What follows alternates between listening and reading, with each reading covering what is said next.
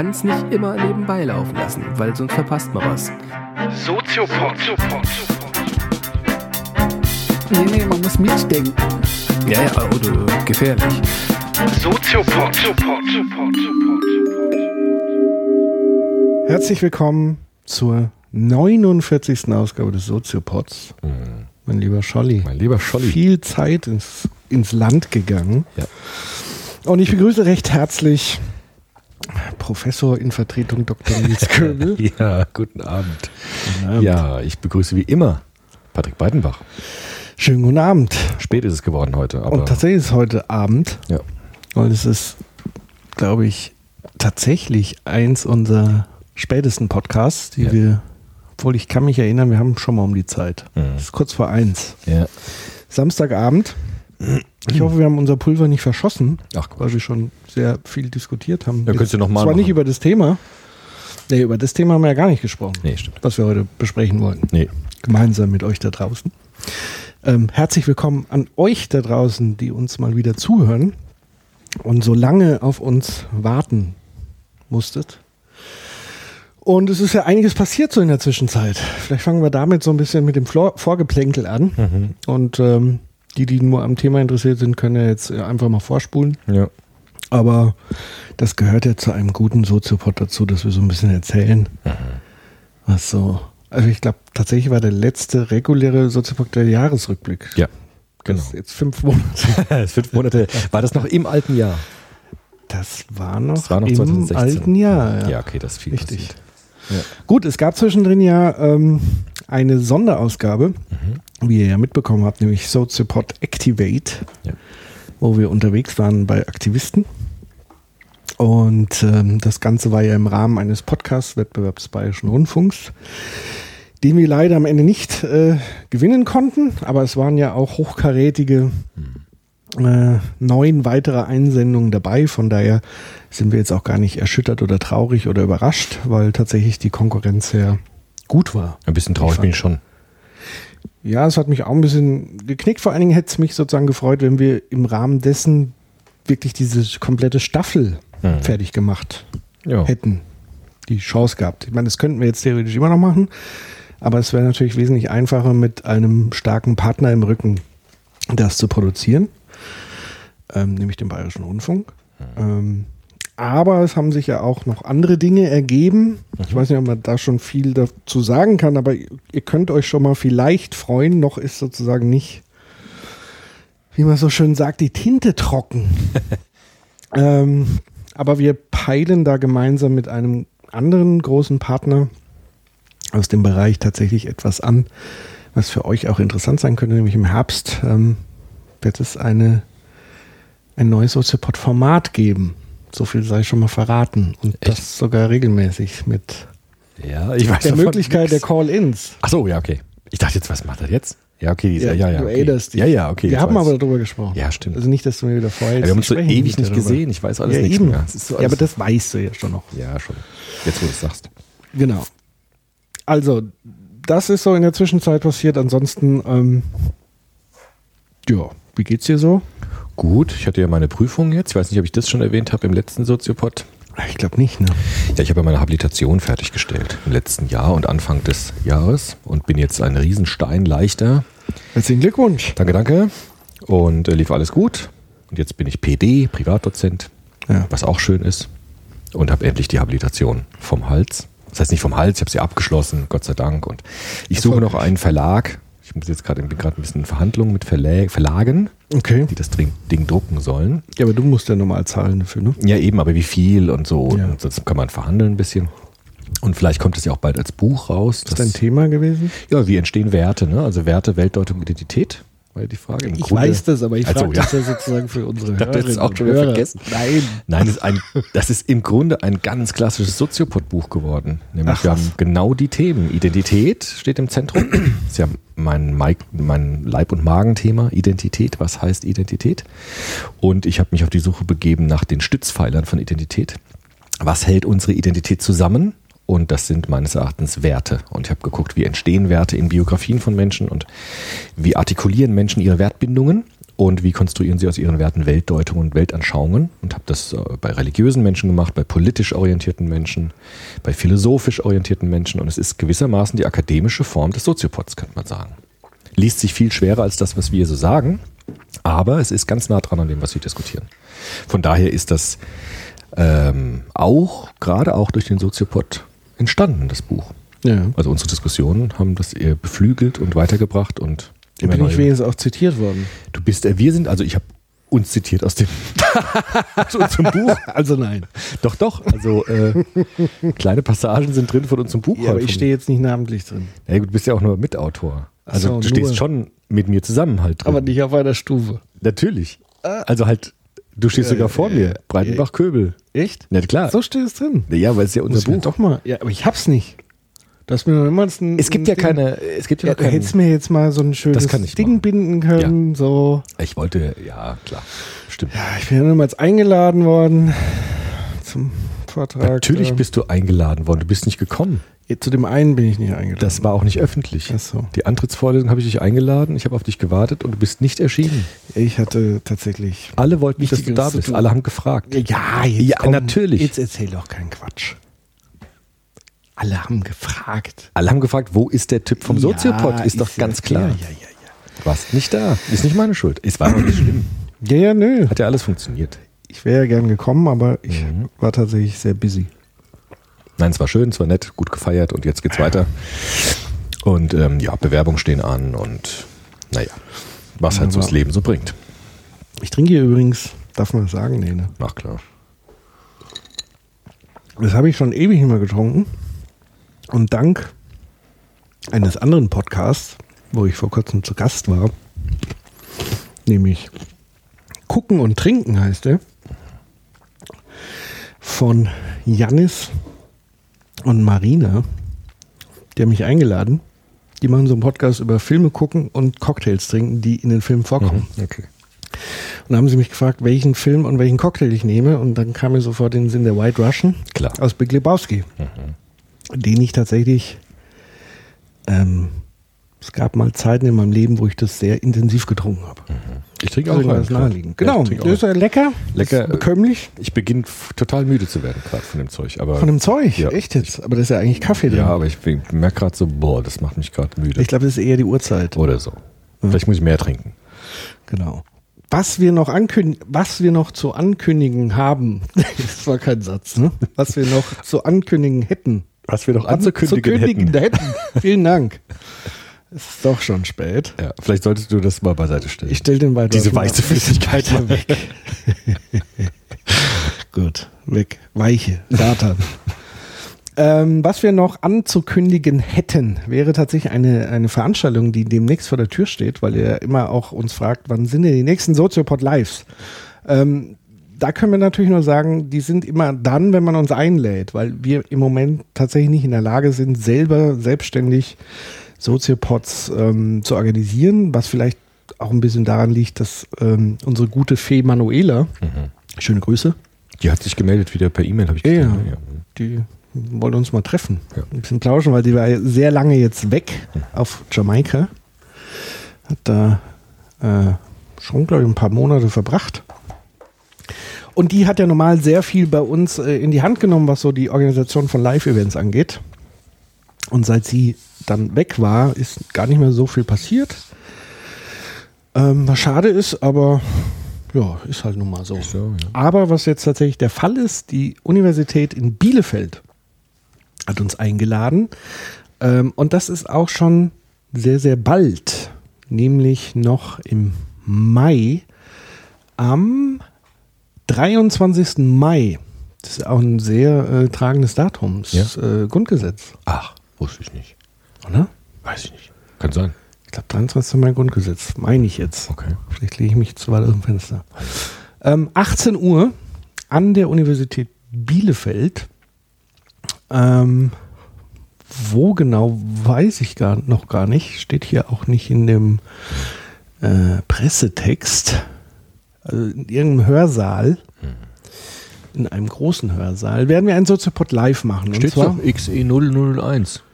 Ah, ja. Das ist ein Saal. Ich kenne mich nicht aus mit Das ist eine Nummerierung vom Universitätsbezeichnungen. Seminarraum Also im Seminarraum Hörsaal E XE0001 Universität Bielefeld, 23.05.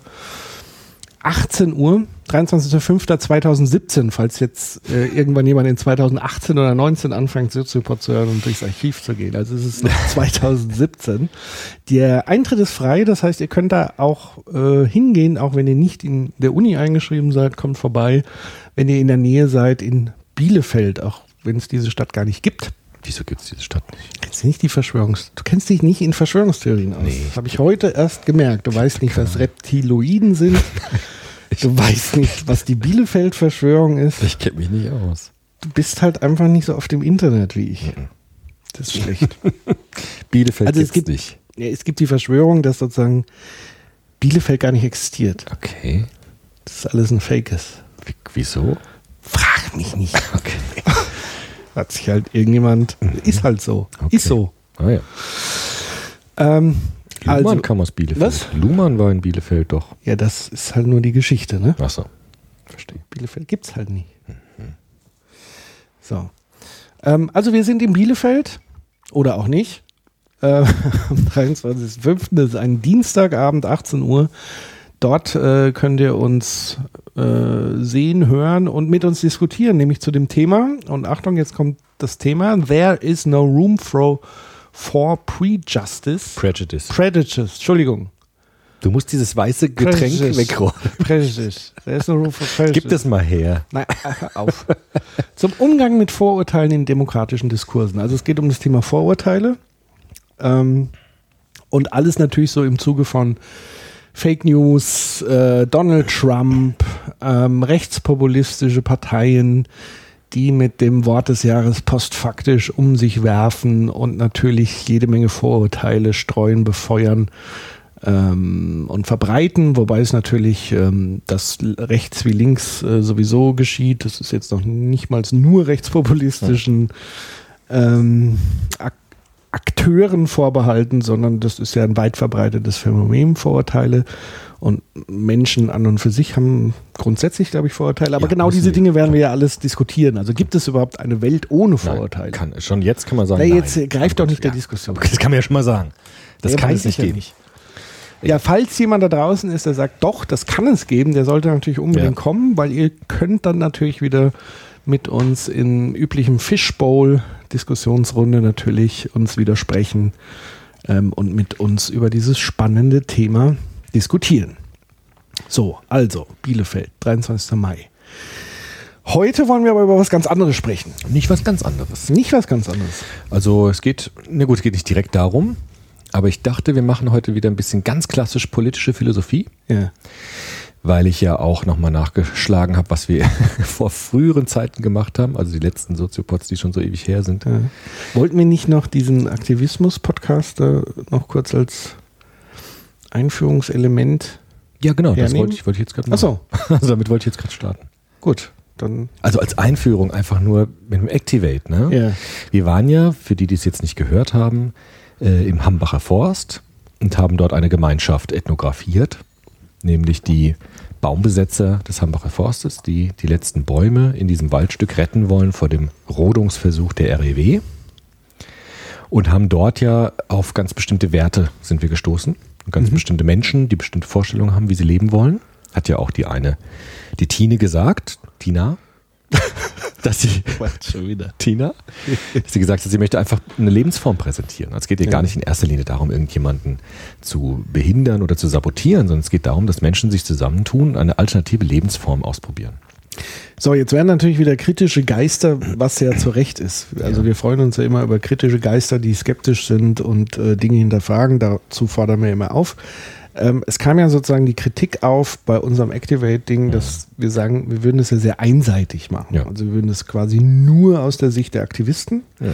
und gar nicht kritisch hinterfragen. Also im Sinne von, natürlich machen die da auch ähm, Straftaten Klar. tatsächlich, also sabotieren Fahrzeuge, ähm, blockieren und wahrscheinlich kommt es auch mal zu dem einen oder anderen Handgemenge und Verletzungen. Mhm. Ähm, diese Dinge haben wir tatsächlich nur so über Gespräche so am Rande sehr gefiltert natürlich rausgefunden, aber der Sinn und Zweck des Activate-Formates war tatsächlich zu sagen, wir möchten eine Feldforschung machen und teilnehmende Beobachtung. Genau. Also das heißt, wir wollten wirklich in ihre Lebenswelt eintauchen, um einfach herauszufinden, wie sie die Welt wahrnehmen, interpretieren und wie sie über sich erzählen und nicht die Wahrheit rausfinden Nee, in genau. dem Sinne, sondern die Lebenswirklichkeit der Menschen, die wir da getroffen haben. Genau. Und deswegen gab es auch keinen Part, wo wir gesagt haben, wir, kommen jetzt mit den Gegnern ins Gespräch, was vermutlich auch gar nicht möglich gewesen Ich habe es ja wäre. versucht, die sind ja geflüchtet, auch, muss man fairerweise sagen. Aber das war auch nicht das Ziel, klar. Ja, und zumal die ja nicht die Auftraggeber dieses ganzen, Genau. also die konnten ja wirklich am wenigsten dafür, die, das Wachpersonal. Ähm, also das war jetzt kein journalistisches Format, wie es vielleicht manche erwartet hätten, oder ein, ich sag mal, ein objektives. Es war keine äh, Recherche, ne? es war keine Das war eine- investigative Recherche. Es war schon eine Art Recherche, aber halt in Form einer Feldforschung, Teilnehmerbeobachtung. Also das heißt, wir wollten die Lebenswelt einfangen. Punkt. Genau. So. Das nur als, als Info, weil uns ist natürlich bewusst, dass das sehr einseitig formuliert Klar. und so weiter und so fort. Aber diese Menschen, die wir da getroffen haben, haben ja versucht, eine Gemeinschaft aufzubauen oder haben eine Gemeinschaft aufgebaut und leben nach bestimmten Werten, nach bestimmten Prinzipien, die zu ihrer Gemeinschaft passen, die sie auch deutlich nach außen hin tragen. Und ich dachte, dass dieser Activate-Impuls ein ganz schöner Aufhänger wäre, sich mit einer weiteren politischen Theorie mal zu befassen, die auch ein bisschen im, Gegensatz, im Gegensatz äh, zu Foucault steht. Foucault war ja unsere letzte große Theoretiker, die wir uns angeschaut haben, nach Luhmann. Und äh, eine interessante politische Philosophie, die im Gegensatz dazu steht, ist der Kommunitarismus. Ja. Ist nicht so bekannt wie Foucault. Was heißt denn entgegensteht? Das werde ich vielleicht Okay. länger erklären müssen, Ja. weil es ein bisschen komplizierter ist. Aber nicht, es ist ja nicht wirklich ein Gegenmodell gewissermaßen. Aber die Grundannahmen und die, vor allem die Vorgehensweise ist ganz anders als Foucault, obwohl sie eigentlich ähnliche Fragestellungen hat wie Foucault, aber im Ansatz ansetzt. Ja. Mhm. Okay. Das werde ich aber gleich vielleicht noch ein bisschen genauer erklären. Und äh, das ist eine politische Philosophierichtung, die gar nicht so bekannt ist, weil sie vor allem in Amerika ganz stark war. Und nicht zu verwechseln mit dem Kommunismus. Nein, nein, gar nicht. Im Gegenteil. Also ähm, auch dazu werde ich gleich noch was sagen. Ja. Nämlich die sogenannten ähm, Kommunitarier, die ähm, versuchen, den Begriff der Gemeinschaft wieder stärker in die politische Theorie einzubinden. Das nannte man unter einem Schlagwort Kommunitarismus, ist eine Diskussion, die seit den 80er Jahren läuft, die auch bis heute weiterhin läuft und die vor allem in Amerika einen sehr starken Einfluss hatte, in Europa eigentlich ein bisschen vernachlässigt wurde, leider, mit der ich mich aber jetzt auch im Zuge meiner Habilitation sehr stark beschäftigt habe.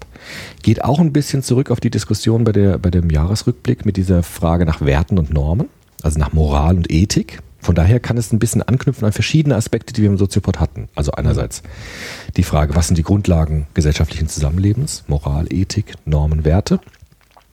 Die Frage nach ähm, Grundstrukturen des Gesellschaftlichen, Foucault. Und die Frage nach Gemeinschaften und gelebten Werten im Sinne von Activate, Hambacher Forst. Und das Ganze kann man jetzt ein bisschen münden lassen in eine politische Theorie namens Kommunitarismus. Das Was ist denn das eigentlich? Genau. Also wenn man Kommunitarismus ist so ein Überbegriff für ganz unterschiedliche theoretische Ansätze. Wie immer bei Begriffen sind Kommunitarier sehr unterschiedlich jeweils in ihren Ausprägungen. Aber es gibt so eine Richtung, die ähnlich ist. Und zwar kann man sagen, dass die Kommunitarier, namenhafte Größen sind darunter, zum Beispiel der berühmte Charles Taylor, über den ich ja schon oft erzählt habe. Religionsphilosoph. Religionsphilosoph, Sozialphilosoph, Soziologe, Historiker. Ähm, den, gelebt? bitte? Wann gelebt? Hat immer noch, also lebt noch, ja, Okay. lebt noch. Ist geboren 1900, oh, schlaf mich nicht lügen, 1937, 39 geboren Mhm. und lebt immer noch, so, so gereiftes Alter. Genau. Und über den habe ich ja ganz viel schon erzählt, weil der würde, und den würde man zum Kommunitarismus im weitesten Sinne dazuzählen. Mhm. Warum, erkläre ich gleich.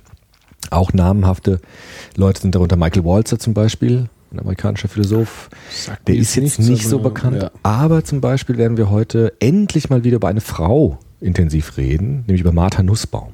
Mhm. Ja, auch eine amerikanische Philosophin, hochinteressant, die auch im weitesten Sinne dem Kommunitarismus zugerechnet werden kann. Lebt auch noch. Die lebt auch noch. Welzer auch noch. Bitte? Walzer, Welzer? Walzer? Walzer, Michael Walzer lebt auch noch. Die leben alle noch. Das hat so in den 80er Jahren hat es begonnen und die sind jetzt Ja. alle im Rentenalter, aber sind noch dabei. Ein dritter wäre zum Beispiel Alistair McIntyre. Das ist so der radikalste Kommunitarist, könnte man sagen. Der lebt auch noch. Die sind jetzt alle in den 70er Jahren, 80er Jahren. Ne? Was mit Rawls? John Rawls, genau, auf den müssen wir jetzt kommen, weil das ist die Abgrenzungsfolie der Kommunitarier. Okay. Also ich würde versuchen, vielleicht dieses Denken der Kommunitaristen ähm, zu kontrastieren an dem, was John Rawls gesagt hat, weil das ist der Beginn des Kommunitarismus, weil sie sich mit der Theorie von John Rawls ganz intensiv auseinandergesetzt haben und auch ein Gegenmodell versucht haben zum liberalen, zur liberalen politischen Theorie von John Rawls. Okay. Deshalb müssen wir mit dem jetzt anfangen, weil sonst verstehen wir die anderen nicht. Dann das. Deshalb John Rawls, über den wollten wir eh immer mal was machen, weil der ja auch ein, der ist ja noch bekannter als die Kommunitarier. Das war der mit der Gerechtigkeit. Ganz genau.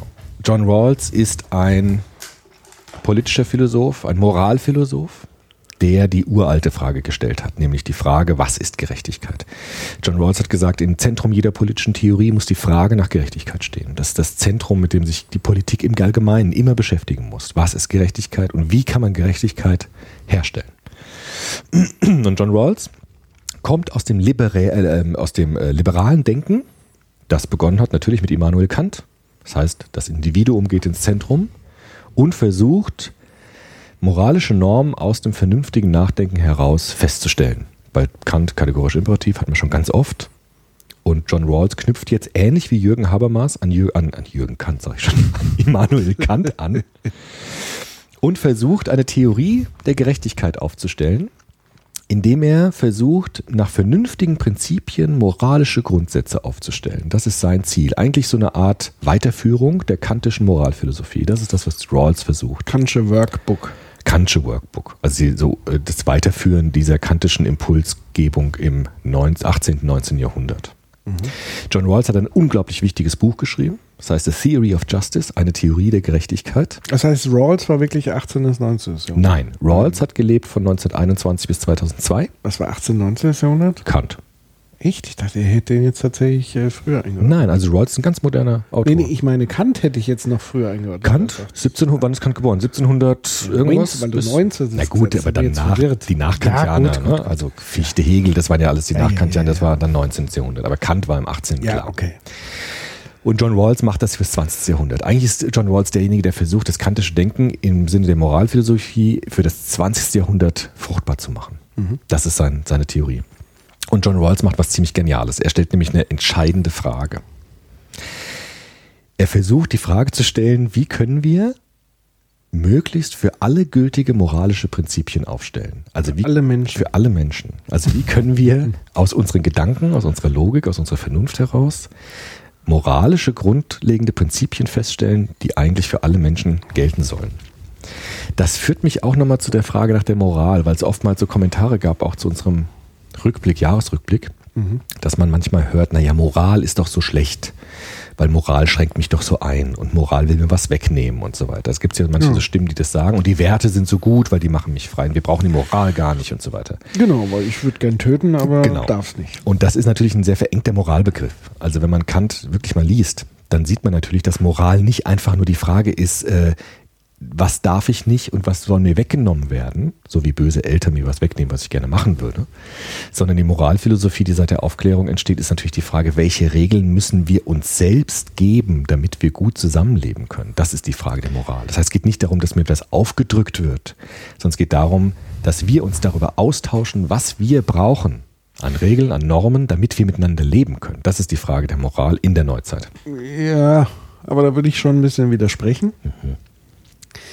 Weil wir bräuchten ja keine äh, Regeln und Normen, wenn das ja alles von sich aus funktionieren würde. Das heißt, es muss ja sozusagen Handlungen geben, Ja, die einer Norm Ja. widersprechen. ja klar gibt's ja. Und die dazu führen, dass ich überhaupt eine Norm einführe, eine Regel. Ja, es gibt Verhalten, was mich so stört, also gegenseitiges Umbringen, ja, zum Beispiel. dass ich sage, ich muss ein moralisches Gebot, muss ich entwickeln. Das wird ja auch verhandelt. Es ist ja nicht so, dass es irgendwie einen gibt, der sagt, ab heute so und so, Genau. sondern es wird ja ausgehandelt. Aber das bedeutet ja immer, dass es im Grunde genommen am Ende immer eine Art Triebreduktion Das stimmt. Ist. Das ist wahr. und damit immer einschränkend. Ja, das kann man Für so sehen. nicht alle Menschen Ja. natürlich, weil vielen Menschen fällt es sehr einfach, andere Menschen nicht umzubringen Ja. oder zu verletzen, aber für viele Ist das eine Triebeinschränkung? Genau, das ist das Gleiche, das kann man ja sozusagen fortführen, wenn man jetzt guckt in die USA, Waffengebrauch. Ja. Man sagt, okay, man hat eigentlich festgestellt, wenn ganz viele Waffen in den Haushalten der Menschen sind, kommt es vermehrt Ja. zu unliebsamen Vorfällen. Absolut. Und jetzt gibt es die Möglichkeit, entweder wir rüsten uns nicht mehr auf oder wir sind mal so vernünftig und schränken den Waffengebrauch Genau. und Waffenbesitz ein. Und dann kommen natürlich die Liebhaber Mhm. Der Waffen und sagen, das schränkt mich in meiner persönlichen Freiheit ein Ja. und verweisen dann natürlich auf den entsprechenden Genau. Amendment heißt es oder wie Ja. ähm, in der Verfassung, dass man das doch als freies Individuum Genau. tun darf. Da gibt es ein Gesetz, das im Moment gilt und dieses Gesetz wird scharf diskutiert, vor allem wenn es Vorfälle gibt. Was du gesagt hast mit Freud, Interessanterweise wird es aber nie aus der Perspektive des Opfers interpretiert. Weil Ja, doch. natürlich, naja, aber also ein Gesetz, das mir sozusagen erlaubt, Waffen zu besitzen, schränkt ja im Grunde potenzielle Opfer ein. Aber da wird nie so die Rolle eingenommen, wenn das jetzt wegfallen würde, dass ich sozusagen, weißt du, was ich meine? Ja, schon, Also aber das ist so das ja. Interessante eigentlich. Aber ich finde, Barack Obama zum Beispiel hat ja genau diese Perspektive immer stark gemacht. Ja, Also Aus der natürlich. Perspektive Aber der ich, Opfer. ich meine jetzt sozusagen die für eine Freiheit des Waffenbesitzes argumentieren, Die, ja. die würden niemals die Opferrolle einnehmen. Na gut, die würden schon sagen, wir können Opfer verhindern, weil nur ein. indem wir noch mehr Waffen ja, tragen. das ist ja so die. Ja, aber das, ist, gut, ja das ist halt die absurd. Frage des Diskurses halt. Ne? Ähm, was du gesagt hast mit Freud, ist ganz interessant als Fußnote. Meine psychoanalytische Lehrerin, Frau Overbeck aus Frankfurt, hat immer gesagt: Na gut, natürlich ist das eine Triebeinschränkung mit den Normen. Aber stell dir vor, das wäre wie ein Auto, das keine Bremse hat. Natürlich ist die Bremse des Autos eine Einschränkung für das Gaspedal. Aber bei genauerem Hinsehen wird es natürlich sofort evident, dass wir beides brauchen, wenn wir Auto fahren. Ein Auto ohne Bremse kommt nicht sehr weit. Da kannst du Gas geben, wie du willst. Ein Auto mit einem 1000 PS Motor ist nichts, wenn es keine Bremse hat. Und genauso ist es im gesellschaftlichen Leben natürlich auch. Also Trieb zu haben, ist doch nur dann sinnvoll, wenn ich ein Regulativ habe für das Trieb. Das heißt, ich brauche hier gerade eine Balance zwischen Trieb, zwischen Gesellschaft, zwischen Individuum und Kultur. Nur dann funktioniert es hier überhaupt. Und das ist das, was Kant meinte. Also Kant meint ja eben nicht, dass Moral einfach nur ein Zwangskorsett ist für mich, sondern Moral ist gerade die Ermöglichungsbedingung dafür, Freiheit leben zu können. Denn wenn wir das nicht hätten, dann wären wir Willkür unterworfen und dann würde das Recht des Stärkeren gelten. Und das ist nicht, das ist nicht gerecht. Und nicht Deshalb frei. ist er, und das ist nicht frei. Deshalb ist gerade die Frage der, der vernünftig begründeten Moral, ist die Ermöglichungsbedingung, überhaupt erst Freiheit realisieren zu können im gesellschaftlichen Miteinander. Und deshalb ist natürlich die Frage, naja, Moral schränkt mich ja ein. Ja, das stimmt natürlich schon. Aber ohne die Einschränkung der Moral und der Normen könnten wir mit unserer Freiheit überhaupt nichts anfangen. Dann wären wir auch gar nicht frei, dann wären wir Willkür unterworfen. Und das vergessen natürlich auch im, im Zuge der Ökonomie ähm, Ja. die, die neoliberalen Ströme natürlich auch ganz genauso. Also indem sie eben sehen, dass es Menschen gibt, die sozusagen unter ihrer Idee des freien Marktes tatsächlich unfreier Ja. werden. Richtig, genau. Also weil wir ja nicht bei Null anfangen auf gleicher Startlinie mit gleichen Startbedingungen, sondern weil wir ja schon in einem asymmetrischen System leben, wo viel Kapital auf der einen Seite angehäuft ist, egal welche Form von Kapital. Also hier Hinweise auf Bourdieu, an die vielen verschiedenen Kapitalsorten. Äh, Und das heißt, wenn wir sagen, wir wollen im Grunde genommen den Markt völlig frei halten, bedeutet das eben nicht, dass jeder die gleiche Chance hat, da zu agieren. Und es bedeutet dann aber am Ende, dass die, die am meisten schon haben, Ja. die meisten Optionen durch diese Art der Philosophie haben. Und damit mache ich einen Großteil der anderen eben viel, viel unfreier. Genau. Jetzt ist aber natürlich die Frage, wenn wir Normen brauchen, was wir eben ja sehr schön herge- hergeleitet haben, ist die Frage, wie begründen wir jetzt Normen? Das ist ja die Frage, die Kant umgetrieben hat. Also welche vernünftigen Gründe können wir dann dafür anführen, dass manche Re- Regeln und Normen gelten sollen? Und genau diese Frage führt John Rawls jetzt weiter. John Rawls, eben ein politischer Philosoph des 20. Jahrhunderts, ist neben Jürgen Habermas, glaube ich, der wichtigste in diesem Bereich der Moralphilosophie gewesen, aus sozialphilosophischer Perspektive. Und er hat in seinem Bu Buch eine Theorie der Gerechtigkeit ein ziemlich geniales Szenario vorgestellt, wie wir eine Gerechtigkeitsfrage prüfen können. Also kommt irgendeine Frage auf. Checkliste. Ja, so eine, ja, noch mehr.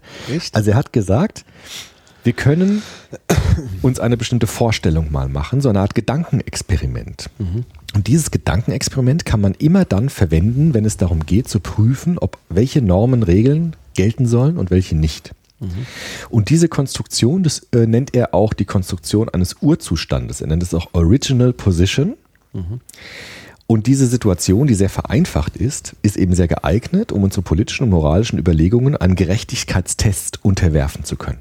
Also wir können an dieser Situation prüfen, welche moralischen Überlegungen wir haben und wir können sie testen, ob sie gerecht sind, unsere Überlegungen. Das ist doch ein Beispiel. Ähm, haben Sie da was vorbereitet? Genau, also Rawls nennt auch genau diesen Urzustand. Er sagt nämlich, wir können uns einen Zustand mal vorstellen, in dem im Prinzip alle Menschen gleich sind und alle sämtliche Entscheidungen hinter einem Schleier des Nichtwissens treffen. Das ist sein Grundprinzip, der Schleier des Nichtwissens. Was heißt das? Er sagt, es gibt keine Beschränkung bezüglich des allgemeinen Wissens über Gesetzmäßigkeiten und Theorien. Also alles, was wir an Weltwissen haben, weil, wissen die Menschen diesen Zustand auch. Also dass die Erde irgendwie eher rund ist als eine Scheibe ist, dass wir unsere physikalischen Theorien haben. Alles Also das. das Wissen ist schon mal gleich. Wissen ist- nur das Nichtwissen. Das Wissen ist das Wissen, was wir jetzt im Moment haben. Das kann so bleiben, wie es ist, sagt er. Aber, das ist jetzt das Entscheidende, niemand weiß in diesem Schleier des Nichtswissens, in dieser künstlichen Situation, ob er oder sie zu den Armen oder zu den Reichen, zu den Frauen oder zu den Männern, zu den Privilegierten oder zu den Benachteiligten gehören wird. Niemand kennt die besondere Situation und die besondere Gruppenzugehörigkeit und kann deshalb bei keiner Entscheidung Individual- oder Gruppeninteressen kennen. Das heißt, du weißt nicht, ob du ein Mann bist oder eine Frau bist. Du weißt nicht, aus welcher sozialen Gruppe du kommst. Alles das ist hinter diesem Schleier des Nichtwissens verborgen. Man könnte sich wie so eine Insel vorstellen. Ne? Man sammelt sich auf einer Insel und man hat vergessen, aus welcher Schicht man kommt. Man hat. Genau, man hat sein Geschlecht vergessen, man hat vergessen, aus welcher Schicht man kommt. Das nennt er Schleier des Nichtwissens. Wenn es zum Beispiel, du weißt auch zum Beispiel nicht, ob, ähm, ob du behindert bist oder nicht, zum Beispiel. Ja? Du weißt auch nicht, wie viel Geld du hast. Alles das weißt du nicht. Also alles das hast du vergessen. Und die Prinzipien, die wir in einer solchen Situation vernünftigerweise wählen würden, sind nach Rawls Prinzipien der Gerechtigkeit. Das heißt, man muss sich, wenn wir politische und moralische Fragen haben, immer diese Situation vorstellen. Was wäre, wenn wir uns zusammentreffen würden, um diese Frage zu diskutieren, die jetzt auf dem Tisch liegt? Und wir würden sie treffen unter der Annahme, dass wir alle nicht wissen, ob wir zu einer bestimmten Gruppe gehören, über die wir jetzt reden, oder nicht. Das heißt, es geht darum, eine Situation zu schaffen, in der möglichst viele Perspektiven eingenommen werden müssen von den Leuten, weil sie selbst gar nicht wissen, ob sie vielleicht Betroffene werden dieser Situation, über die wir reden. Das heißt, wenn es zum Beispiel geht, welche Gesetze sollten wir machen im Umgang mit äh, eingeschränkten Menschen, behinderten Menschen beispielsweise, ist es ganz wichtig, dass du gar nicht weißt, ob du selbst Menschen mit Behinderung. Mensch mit Behinderung, ob du gar nicht weißt, ob du auch ein Mensch mit Behinderung sein wirst, beispielsweise. Nur dann ist es sinnvoll, über diese Fragen zu diskutieren, weil die Resultate, die dann kommen, sind nah an dem, was er Gerechtigkeit nennt. Eigentlich ein ziemlich genialer Dreh, also ein ziemlich geniales Gedankenexperiment. Ja, aber natürlich auch sehr unpraktikabel. Naja, aber äh, als Ausgangspunkt einer, ähm, also einer Diskussion über die Gültigkeit von moralischen Normen natürlich sehr sinnvoll. Weil du dann gewissermaßen ausschaltest, dass ja jemand dem- Privilegien einbringt. Genau, er will ja mit dem Trick sozusagen ja, jetzt weiß ich ja, warum du äh, auf Foucault anspielst, Ja. Der sozusagen dieses Gerüst, wovon Rawls uns befreien Ja. will, ja sehr ausführlich beschrieben hat. Genau. Genau wie Bourdieu Ja, richtig. auf der anderen Seite, also diese Zwänge Ja. der Handlungen, weil Menschen in, sich in sozialen Gruppen organisieren, Genau. äh, jeden Tag darüber verhandeln, wer wo zugehörig ist, wer welche Privilegien hat, Genau. dass per Geburt festgelegt wird, man sich hocharbeiten, abfallen kann, weil irgendwas passiert, wie auch immer. Ja. Und das will er ja mit einem Schlag sozusagen verschleiern und, Er will's und, ausblenden. und ausklammern. So weit wie möglich ausklammern. So, und das halte ich natürlich Ist ein Gedankenexperiment. Er Ja, weiß auch, ja, dass es natürlich. empirisch natürlich nicht Ja, geht, natürlich aber nicht. wir können uns in diese Situation mal hineinfühlen, wie Es das ist wäre, schwierig. Ja. Es ist schwierig. Ähm, also ich stelle mir sozusagen die Umkehrfrage, warum es nicht eher möglich wäre oder andersrum gedacht, sich eher zu versuchen, in die Perspektive des anderen hineinzuversetzen. Ja. Also das. Das will er ja. nicht, ja, aber das muss Das ich kann ja, besser, wenn du aber gar nicht weißt, muss ob ich ja aber erst erkennen, was Das weißt du ja. privilegiert ist. Es gibt nicht. Privilegierte und nicht privilegierte. Das weißt Aber du das ja. weiß ich. Aber du weißt nicht, zu welcher Gruppe aber ich du weiß gehörst. nicht, wer ich bin. Genau. Und wer das der ist andere ist. Richtig. Das Weltwissen ist da. Also wir wissen, es gibt Arme und Reiche. Es gibt Menschen mit Behinderung, Menschen ohne Behinderung. Das wissen wir alles. Aber du weißt nicht, zu wem du gehörst. Okay. Und das ist interessant, weil dann bist du natürlich viel eher gezwungen, dich in verschiedene Positionen hineinzudenken und hineinzufühlen, weil du weißt ja nicht, ob das wirklich Ja. sein kann, dass du zu Okay. dieser Gruppe gehören wirst. Aber würde es nicht schon reichen, wenn ich es von den anderen nicht weiß, von mir schon? Also das würde es auch nochmal einfacher machen. Sich Aber es wäre zu unfair, wenn es nur du nicht weißt und die anderen wissen es. Also es müssen Weil dann jeder ja weiß es von sich, aber nicht von dem anderen. Keiner weiß es von niemandem. Also keiner weiß. Aber was wäre, wenn sozusagen jeder weiß von sich, wo er steht, aber er weiß vom anderen nicht. Das heißt, dann ist es schon so eng Ja, verknüpft. wenn du weißt, du bist Manager oder, oder du weißt, du kommst aus einem adligen Haus und hast nichts zu verlieren. Ja, aber ich weiß ja nicht, ob mein Gegenüber auch ein Manager ist, ein Adliger oder Klar. so. Aber viel geschickter ist es doch zu sagen, keiner Ja, weiß klar. es. Ja, okay. Also keiner ich, weiß ich lass es, mich jetzt mal auf das woher er kommt. Und Ja. keiner weiß, zu welcher Gruppe er gehört. Okay. Und er hat gesagt, Rawls hat gesagt, das ist eigentlich die ideale Bedingung, die Kant gemeint hat, indem wir dann in diesem Schleier des Nichtwissens die Vernunft den größtmöglichen Spielraum lassen. Weil Foucault hat ja auch gesagt, die Vernunft hat keine Chance, oder Bourdieu auch dann, weil die Strukturen so stark sind und immer die Vernunft sabotieren. Das heißt, ich komme nicht zu den vernünftigen Ergebnissen, weil immer Machtpositionen hineinspielen, jemand spielt seine Privilegien aus, es kommen immer welche Vorurteile rein und deshalb hat die Vernunft blockiert, wird immer blockiert. Und Rawls hat gesagt, wenn wir in diesem Gedankenexperiment, was natürlich schwierig ist, versuchen, diese Privilegien, diese Strukturen, wo, so weit wie möglich auszublenden, haben, geben wir der Vernunft die größtmögliche Chance, über Normen gesellschaftlicher Art nachzudenken und dann vernünftige Kompromisse und Normen zu finden. Das ist eigentlich ein ziemlich genialer Dreh. Ja, bitte. Ich möchte was sagen. Ja. Ähm, ja, vermutlich würde Foucault dem antworten und würde sagen, das ist ja ganz schön für den Anfang, aber ich bin mir ziemlich sicher, dass sich diese Strukturen sehr schnell durch die Interaktion wieder neu ausbilden. Kann sein. Weil wir müssten ja sozusagen unseren kompletten Habitus vergessen. Ja. Also wir können uns nicht nicht verhalten. Also wir müssen unsere komplette Erziehung, also es wäre ein Zustand, es wären Geister. Also Ja. es hätte nichts mehr Ja. mit Menschsein Ja. Zu tun. Ja. Ke- Keine Biografie, nicht keine Richtig. Wurzel, wenn entwurzelte Geisterwesen. Ja, Vernunftwesen, genau. So, und das heißt, dadurch, dass wir das nicht sind und selbst wenn wir in so einen Zustand auch in einem Gedankenexperiment zusammenkämen, Ja. würden sich vielleicht ganz neue Strukturen bilden. Ja. Nämlich es würden sich Bündnisse bilden, Ja. weil wir plötzlich mit dem besser können als mit dem. Und plötzlich würden vielleicht zwar die alten Strukturen nicht mehr existieren, aber vielleicht ganz anders aufgebaut sein. Vielleicht würden diejenigen mit Glatze sich zusammenschließen gegen die mit Haare und würden sozusagen so einen neuen Das kann natürlich Feind bildet und so weiter. Aber das Die, wäre dann die- nicht sehr vernünftig wiederum, weil du weißt ja gar nicht, die, die stärkeren und also da ist dann auch die Frage, in, unter welchen Lebensbedingungen sozusagen die dann auch interagieren. Aber du weißt Gibt es dann, genug äh, Nahrung, ja. gibt es genug Ressourcen? Aber du weißt nicht, ob du eine Glatze hast, zum Beispiel. Wenn du es so machst, würde ich sagen, ja also genau. blindtau. Blind, also, ja, aber das, Schleier das des ist ja, Nichtwissens. es ist genau. ein Gedankenexperiment. Ja, ja, ja, das ist ja. ganz wichtig zu der, weil das kommt ja sofort so eine Abwehr zu sagen, oh, das geht ja gar nicht. Aber man muss sich vielleicht doch nochmal, weil Rawls ist, das ist ziemlich genial, da wurde auch viel kritisiert, aber man muss sich vielleicht einen kleinen Moment drauf einlassen. Das ist ein Gedankenexperiment. Ja, ich verstehe Das das. ist keine empirische Situation. Nein. Aber dieses Gedankenexperiment gibt uns eine Chance, nämlich zu sagen, wir wissen von diesen Vorurteilen, wir wissen von diesen Strukturen, wir wissen auch von der Ungleichheit, die wir damit haben. Ja.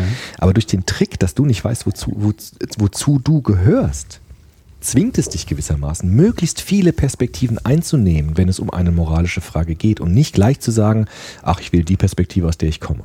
Dann mach doch Das mal ein heißt- Beispiel. Naja, zum Beispiel, wenn es darum geht, ähm, wie sollen Güter verteilt werden? Ne? Es gibt ein bestimmtes, bestimmtes Geld, ja, das zu vorhanden ist, bestimmte Güter. Und wie sollen diese Güter gerechterweise verteilt werden? Und du weißt nicht, ob du viel Geld hast, ob du wenig Geld hast, ob du arm oder reich bist, ob du arbeitslos bist oder Arbeit hast. Und dann ist die Frage, wie, nach welchen Prinzipien wollen wir so etwas verteilen? Und Rawls würde sagen, wenn wir das unter dem Schleier des Nichtwissens machen, geben wir der Vernunft die größtmöglichste Chance, dass wir verschiedene Perspektiven einnehmen erstmal und gucken, was würde das für die Gruppe bedeuten, was würde das für die Gruppe bedeuten. Und wir geben uns den größten Raum, möglichst viele Perspektiven auszuprobieren, bevor wir dann eine Entscheidung treffen. Und nicht in unserer Perspektive verharren, weil wir wissen, wir gehören zu einer Gruppe. Ja? Und dieses Gedankenexperiment sprengt uns gewissermaßen frei, ein bisschen freier, um möglichst viele Perspektiven austauschen und einnehmen zu können. Das ist das Prinzip. Lass es doch mal konkret durchspielen. Also mit deinem Beispiel jetzt. Wir können doch das nehmen, was wir in unserem Buch gemacht haben. Dieses Kohlberg-Dilemma mit dem, mit dem Foltern. Ja. Das war ja dieses fiese Dilemma, was wir in unserem Buch ausführlich besprochen haben. Ja. Also es gibt jemanden, der ein Kind entführt hat und man weiß nicht, wo das Kind ist, aber es droht zu verhungern und der Entführer sagt nicht, wo das Kind ist. Ja. Darf man den Entführer Schmerzen androhen, damit er sagt, wo das Kind ist? Das ist schon ganz interessant, das jetzt zu diskutieren. Du weißt nicht, ob du das Kind bist oder der Verbrecher oder die Eltern des Kindes oder der Polizist, der dem Schmerzen androht oder der Richter, der dann später entscheiden muss. Alles das weißt du nicht. Und diese diese Diskussion, dass wir das beide nicht wissen, wer wir von diesem Szenario sind, können wir jetzt überlegen, was ist vernünftig? Was ist eine vernünftige Lösung dieses Dilemmas? Und das ist natürlich schon interessant. Wenn ich weiß, ich bin dieses Kind, bin ich fast gezwungen, eine Antwort zu geben. Natürlich muss man dem Schmerz androhen, damit ich mein Leben retten kann. Wenn ich jetzt mich in die Eltern hineinfühle, selbstverständlich muss man das machen. Ich will mein Kind retten. Wenn man sich in den Polizeichef hineinfühlt, wird es schon schwieriger. Weil der repräsentiert den Staat und all zivilisatorischen Fortschritte, die damit verbunden sind. Wenn man sich in jemanden Wobei er auch hineinfühlt, ein Mensch ist und gegebenenfalls Vater ist und so weiter, das muss man Klar, auch noch sehen. wenn man sich hineinfühlt in jemanden, der danach kommt und unschuldig ist und trotzdem Schmerzen androht, bedroht bekommt, obwohl man gar nicht genau weiß, ob der es entführt hat, wird es noch interessanter. Das heißt, es geht darum, möglichst viele Perspektiven einzunehmen, um dann ein möglichst vernünftiges Urteil zu fällen über ein solches Dilemma. Das ist das, was Aber wer fällt dann will. das Urteil? Gemeinschaftlich oder was? Ja klar, in der Diskussion, im Diskurs. Das ist ja immer das Prinzip. Das Wie bei heißt, Kant. Ähm, Täter, Opfer, Ja. Richter, Polizist, Je nachdem. Und du weißt nicht, wer du bist. die verhandeln aber. Ja, die Menschen, die verhandeln, die da sind, also die dieses Dilemma diskutieren, die müssen natürlich dann eine Entscheidung treffen. Je nachdem, wer das ist, das kann natürlich dann unterschiedlich sein. Ja, was willst du da sagen? Ja gut, ich würde bei diesem Folterdilemma, habe ich ja auch in dem Buch geschrieben, ich würde sagen, er darf es nicht. Nach gründlichen Abwägungen, um gleich hinzuzufügen, Ja dass- gut, aber da hast du ja um dann gleich, Wissen. hinzu, um gleich hinzuzufügen, Da dass du aber nicht natürlich. den Schleier des Nichtwissens. Na gut, wenn ich jetzt das mit dem Schleier des Nichtwissens machen würde, Ja. dann würde ich, glaube ich, habe das ja schon oft gemacht, auch mit Studenten und so Ja. weiter in Seminaren. Dann äh, würde ich für mich die Position finden, dass man es nicht darf. Um gleich hinterherzufügen, dass dieses Dilemma niemals vollkommen aufgelöst werden kann, weil diese Werte so stark miteinander kollidieren, dass man keine leichte Lösung dafür findet. Aber ich würde auch sagen, es ist ein unglaublich schwieriges Dilemma, gerade weil ich verschiedene Perspektiven einnehmen kann. Und diese Perspektiven widersprechen sich so radikal, dass man keine einfache Lösung finden kann, sondern nur abwägen kann, was ist hier eher gerecht und eher nicht gerecht. Und das kann ich aber nur dann, wenn ich verschiedene Perspektiven einnehmen kann. Ich hatte mal eine Studentin, die hat das Dilemma nicht verstanden. Die hat gesagt, äh, was heißt hier, man darf denen keine Schmerzen androhen? Natürlich darf man dem Schmerzen. Das ist doch vollkommen klar. Weil dieser Studentin es nicht gelungen ist, andere Perspektiven einzunehmen als die der Eltern des Kindes und des Kindes. Und das ist ja die Gefahr, dass wir in einer oder zwei Perspektiven verhaftet bleiben und nicht die anderen Perspektiven hinzunehmen. Und der Rawls hat gesagt, in diesem Gedankenexperiment des Schleier des Nichtswissens ist es uns vielleicht eher möglich oder sind wir eher herausgefordert, unterschiedliche Perspektiven einzunehmen, weil wir eben ja gar nicht wissen, welche, welche, welche Rolle wir haben in diesem Szenario. Und das ist sozusagen ein Trick, uns zu bisschen zu drängen, ja, verschieden, möglichst viele Perspektiven einzunehmen. Das ist wie bei Kohlberg mit diesen Stufen der Moralurteil. Ja. Auf den untersten Stufen gibt es nur ganz wenige Perspektiven und je höher die Stufen kommen, umso mehr Perspektiven kommen hinzu. Bis auf Stufe 6, wo dann alle möglichen Perspektiven mit berücksichtigt werden können, was, was empirisch nicht funktioniert. Aber das ist ja das Ideal, möglichst alle Perspektiven mit zu berücksichtigen, wenn es darum geht, ein Urteil zu fällen. Und das ist das, was Rawls wollte mit diesem Schleier des Nichtwissens. Hochinteressant. Und das hat die ganze Moralphilosophie des 20. Jahrhunderts maßgeblich geprägt. Also es war so ein richtiger Durchschlag damals. Ja. Dieses Buch Theory of Justice, das ist so die Decke gegangen. Also alle Moralphilosophen haben das gelesen, alle fanden das großartig. Habermas zum Beispiel war ein großer Fan von Rawls, war auch befreundet mit ihm. Und das hat vor allem in den 70er, 80er Jahren so eine Riesendebatte ähm, losgetreten. Wie können wir eigentlich moralische Normen neu begründen und wie können wir damit verhandeln und wie können wir uns austauschen? Also Rawls hat da so eine ganze neue Debatte losgetreten. Und jetzt gibt es die Kommunitaristen. Die reagieren jetzt darauf. Und die machen genau das, was du jetzt gesagt hast. Das mir fast schon gedacht. Das kommunitaristische Denken, man hört es ja schon an dem Begriff, Kommunitarismus heißt Community, Gemeinschaften, Gruppen, die haben jetzt ein Problem mit dieser Rawlschen Konzeption. Die sagen, Rawls ist genial, ja, weil es ein liberales Modell eigentlich kommt, in dem die Freiheitsrechte des Einzelnen ganz stark berücksichtigt werden. Es geht immer darum, welche Rechte, wie bei Kant, welche Rechte kann das Individuum aus seiner Vernunftkraft heraus herstellen? Das ist ja das, was Kant wollte. Das Subjekt, also nicht, nicht die Mafia-Moral der Familie, sondern die Befreiung aus der Gruppenmoral, indem der, das Individuum seinen Verstand verwendet, um moralische Normen zu überprüfen, zu legitimieren, zu rechtfertigen, neu zu konstruieren und so weiter. Ja, habe Mut, dich deines eigenen Verstandes zu bedienen, sagt Kant. Nicht nur auf die anderen zu hören, nicht nur auf Mama zu hören oder auf Papa, sondern zu sagen, habe Mut, dich deines eigenen Verstandes zu bedienen. Das ist das, was Rawls ja auch wollte mit seinem Ding und dem Schleier des Nichtswissens. Du weißt nicht, was Mama sagt. Du weißt noch nicht mal, ob du Mama bist. Ja? So, und jetzt haben die kommunitarischen Denker, wie gesagt, diese, die ich jetzt genannt habe, ich werde gleich eine nähere genau eingehen, haben jetzt so eine grundlegende Kritik an diesem Modell. Die sagen nämlich, das ist genial, aber es gibt ein Problem. Wenn man das macht mit diesem Schleier des Nichtwissens, dann hat man keine Personen mehr. Genau wie du es gesagt hast. Das heißt, dieses liberale Vertragsmodell, was da rauskommt, wir schließen Verträge um unsere Norm in dem Schleier des Nichtwissens, wer wir sind innerhalb des Vertragssystems, führt dazu, dass es ein fiktives Selbst gibt, das eigentlich keinen Charakter mehr hat, das auch keine Person mehr ist, das auch keine Geschichte mehr hat, sondern es sind eigentlich ein atomistisches Bild von Individuen, die frei im Raum schweben. Zombies. Zombies eigentlich, letztendlich Zombies. Zombies, vernunft, vernünftige Zombies, aber halt Zombies. Ja, aber ist egal. Genau. Am Ende des Tages sind es Zombies. Das heißt, Charaktere, die eine Geschichte haben, eine Biografie haben, können sich nicht loslösen von ihren Gemeinschaften, aus denen sie heraus erwachsen, aus ihren Familien, aus ihren Stämmen früher, aus ihren Peer Groups, aus ihren Freundschaften, aus ihren ähm, Können sie ja schon. können sie schon, aber nicht, nicht einfach so. Ja, aber das ist ja das Spannende. Also das ist ja das Entscheidende. Also das hatten wir ja, glaube ich, auch öfters mal im Buch bei uns, Ja. zu sagen, ähm, ich bin einerseits abhängig Ja. von Beziehungen, aber ich habe auch gelernt, mal Nein zu sagen. Genau. Also ich habe gelernt, auch mal auszubrechen. Ja, ja.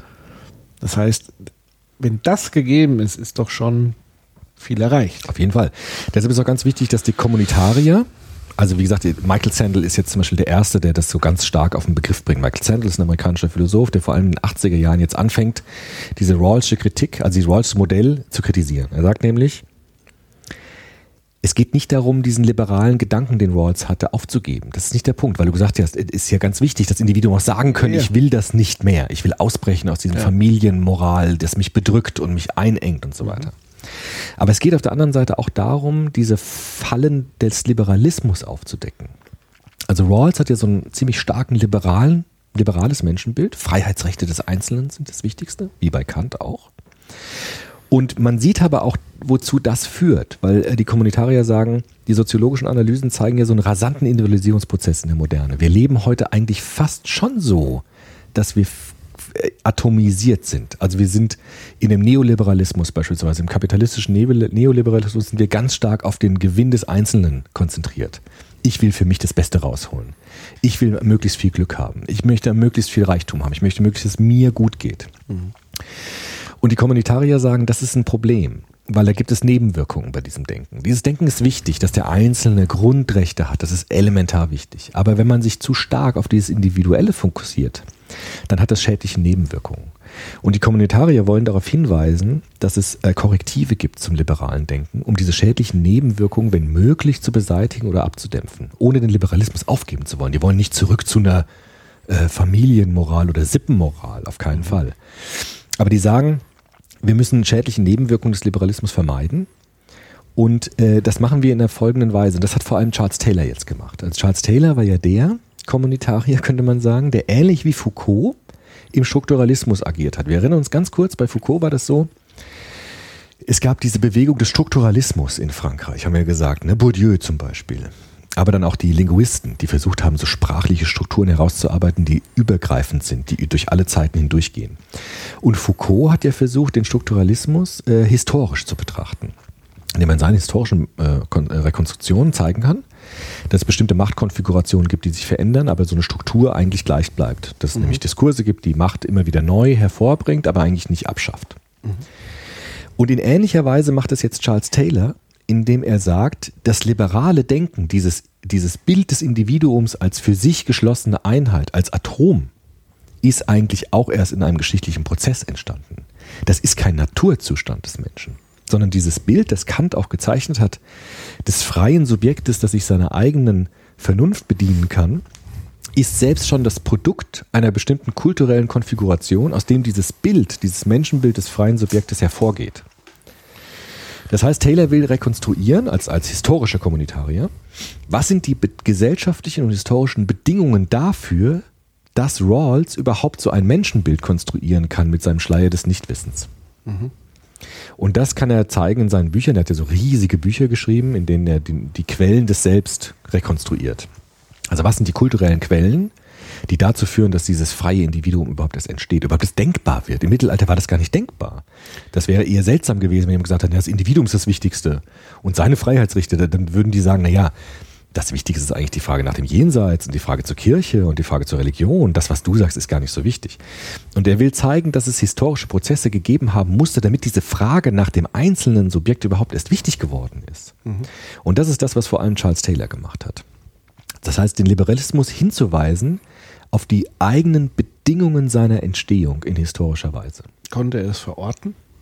Ja, also ähm, Taylor, das hat er in diesem Buch Die Quellen des Selbst sehr schön gemacht, in so einem Ries, das sind so tausend Seiten Bücher sind das. Da hat er das sehr schön aufgezeichnet. Wir hatten sogar mal einen Soziopod über den Aufstieg und den Fall des Subjektes. Ja. Ist schon ein bisschen her. Da habe ich das versucht, so ein bisschen zusammenzufassen. Dass es einerseits geht, dass das Individuum sich durch kulturelle Prozesse sich herauslöst aus so einer Gruppenmoral und das Subjekt sakralisiert wird, gerade dann in der Aufklärung natürlich. Und dann bei Foucault und Derrida auch wiederum abgeht, weil er äh, die, die, die zeigen, dass das Individuum doch viel schwächer ist, als die Aufklärung dachte und so weiter. Das heißt, es gibt schon in diesem, in diesem Prozess vom Mittelalter hin zur Neuzeit, gibt es diesen Aufschwung des Subjektes. Bei Descartes, ja, also ich bin, also ich denke, also bin ich, bis hin dann zur Aufklärung, der Höhepunkt des Subjektes, da steht es eigentlich im Zentrum des Universums. Ja. Bei Kant ist eigentlich das Subjekt das Zentrum des Universums. Das hat der Karl Popper mal gesagt, dass Kant diese Kränkung des Menschen, der dann aus dem Universum herausgeschleudert wird, er ist nicht die Krone der Schöpfung, also schon, aber er ist nicht einfach direkt der Schöpfungsakt. Die Erde dreht sich um die Sonne und nicht umgekehrt. Hat Kant wieder korrigiert im Grunde, indem er gesagt hat, das Subjekt steht im Zentrum und das Subjekt konstruiert sich die Welt selbst. Und das Subjekt wird das Wichtigste. Das hat Taylor sehr schön herausgearbeitet, aus, wie das historisch entstanden ist. Und er sagt eben, dass das Subjekt so wichtig ist in unserer Moderne, dass wir alle glauben, wir sind das Zentrum der Welt und es geht nur um uns selbst, ist nicht der Naturzustand, sondern es ist selbst ein Ausdruck einer Gesellschaft, ein Ausdruck einer Kultur. Wenn wir in andere Kulturen schauen, ist das nämlich auch gar nicht so unbedingt so stark. Ne? Wir glauben halt in Westeuropa, wir werden immer, jeder Einzelne ist das Wichtigste der Welt. Ja. Und das ist, äh, das ist kein Naturzustand, sondern es ist ein Produkt einer kulturellen Entwicklung. Und das hat vor allem Charles Taylor halt sehr stark gemacht. Das heißt, man könnte ja auch fast sagen, dass der Liberalismus eigentlich, das sind wir dann schon wieder ein bisschen bei Hegel, im, im Dialektischen, im Für und Gegen, Auf Ja. und Ab, Welle, ähm, dass sozusagen der Liberalismus die Antwort ist auf ein Übermaß an Kollektivismus Ja. Und zwar in einem Zustand ähm, des Leidens vielleicht auch. Also wo, also sagen wir mal so, dass schon, also ich glaube schon, dass es so eine Art Naturzustand der Selbsterkenntnis gibt.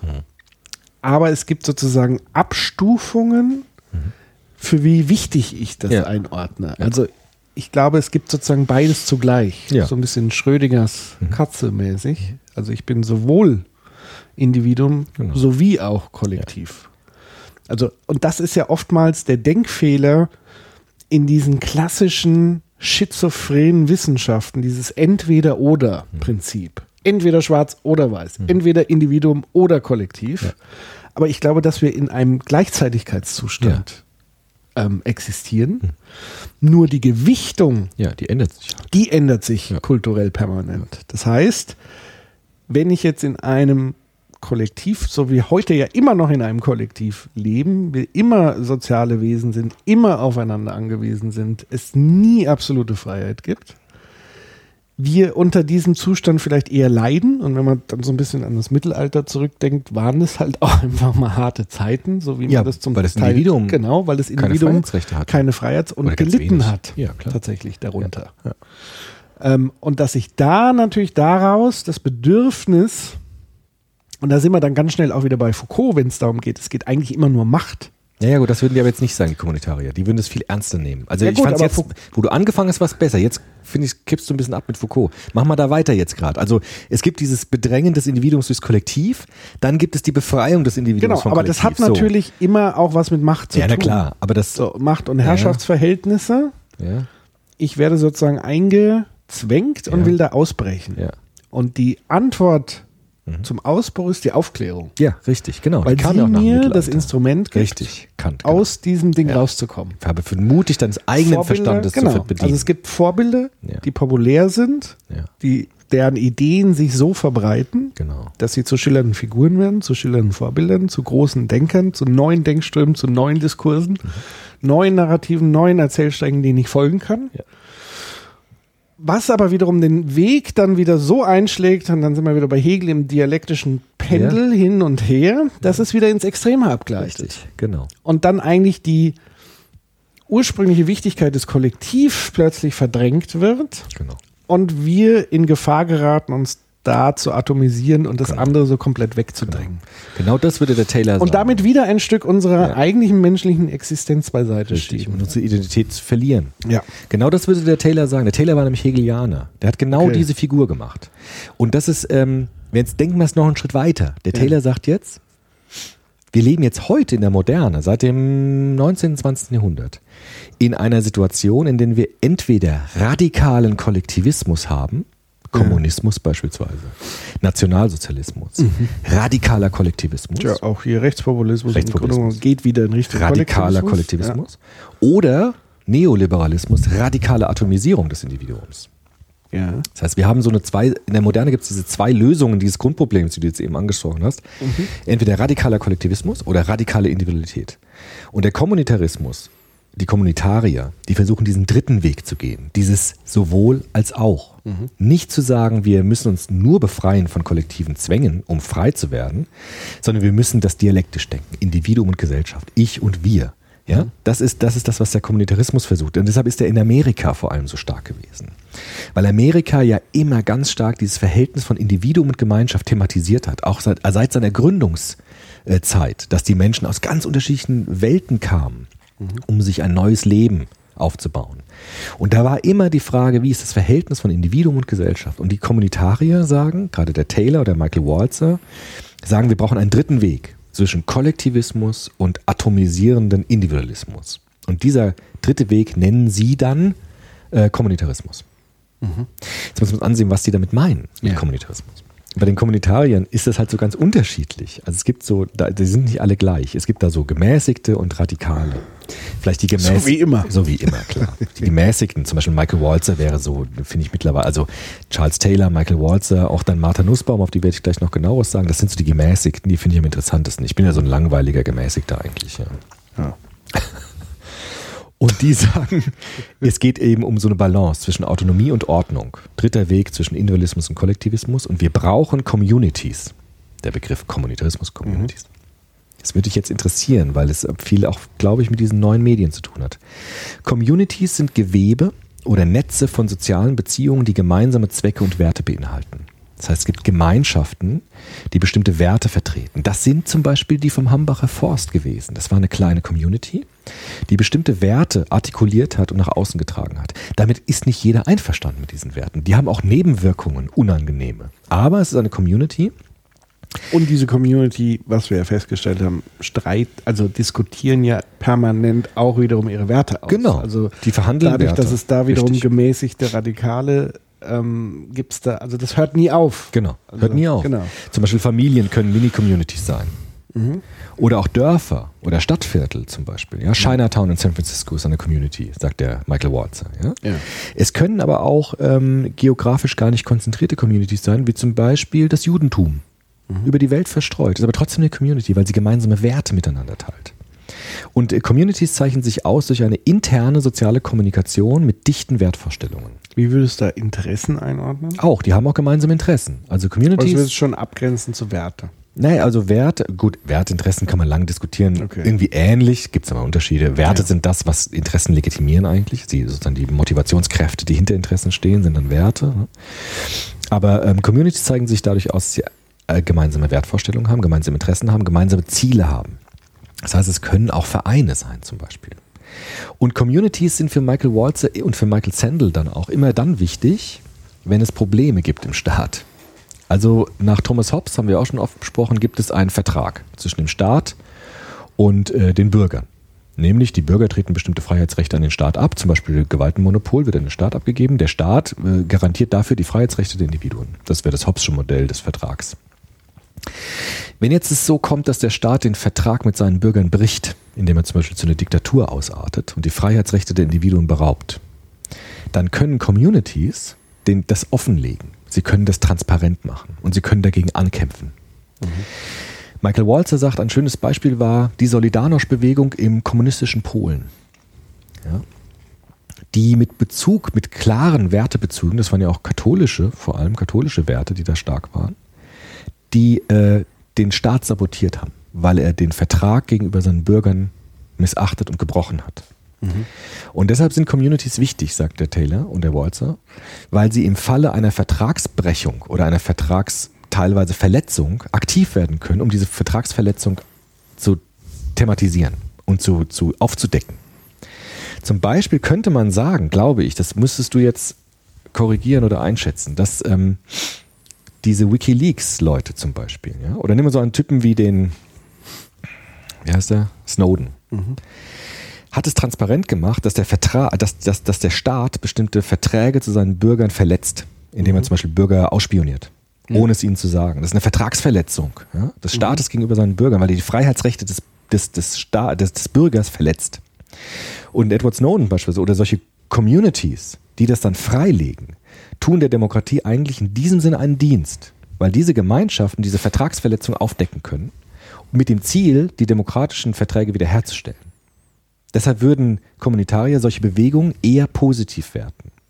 Oder auch Gewerkschaften beispielsweise, die darauf hinweisen, dass soziale Ungleichheit im, im Staat existiert. Dass der Vertrag bedroht ist, weil die Schere zwischen Arm und Reich immer weiter auseinandergeht und die, und die Freiheitsrechte dadurch bedroht werden von einzelnen Menschen, die dagegen demonstrieren, dagegen auf die Straße gehen, die das öffentlich machen, sind Communities, die dann auch wieder den Vertrag korrigieren können, wiederherstellen können. Das ist die Idee der Kommunitarier.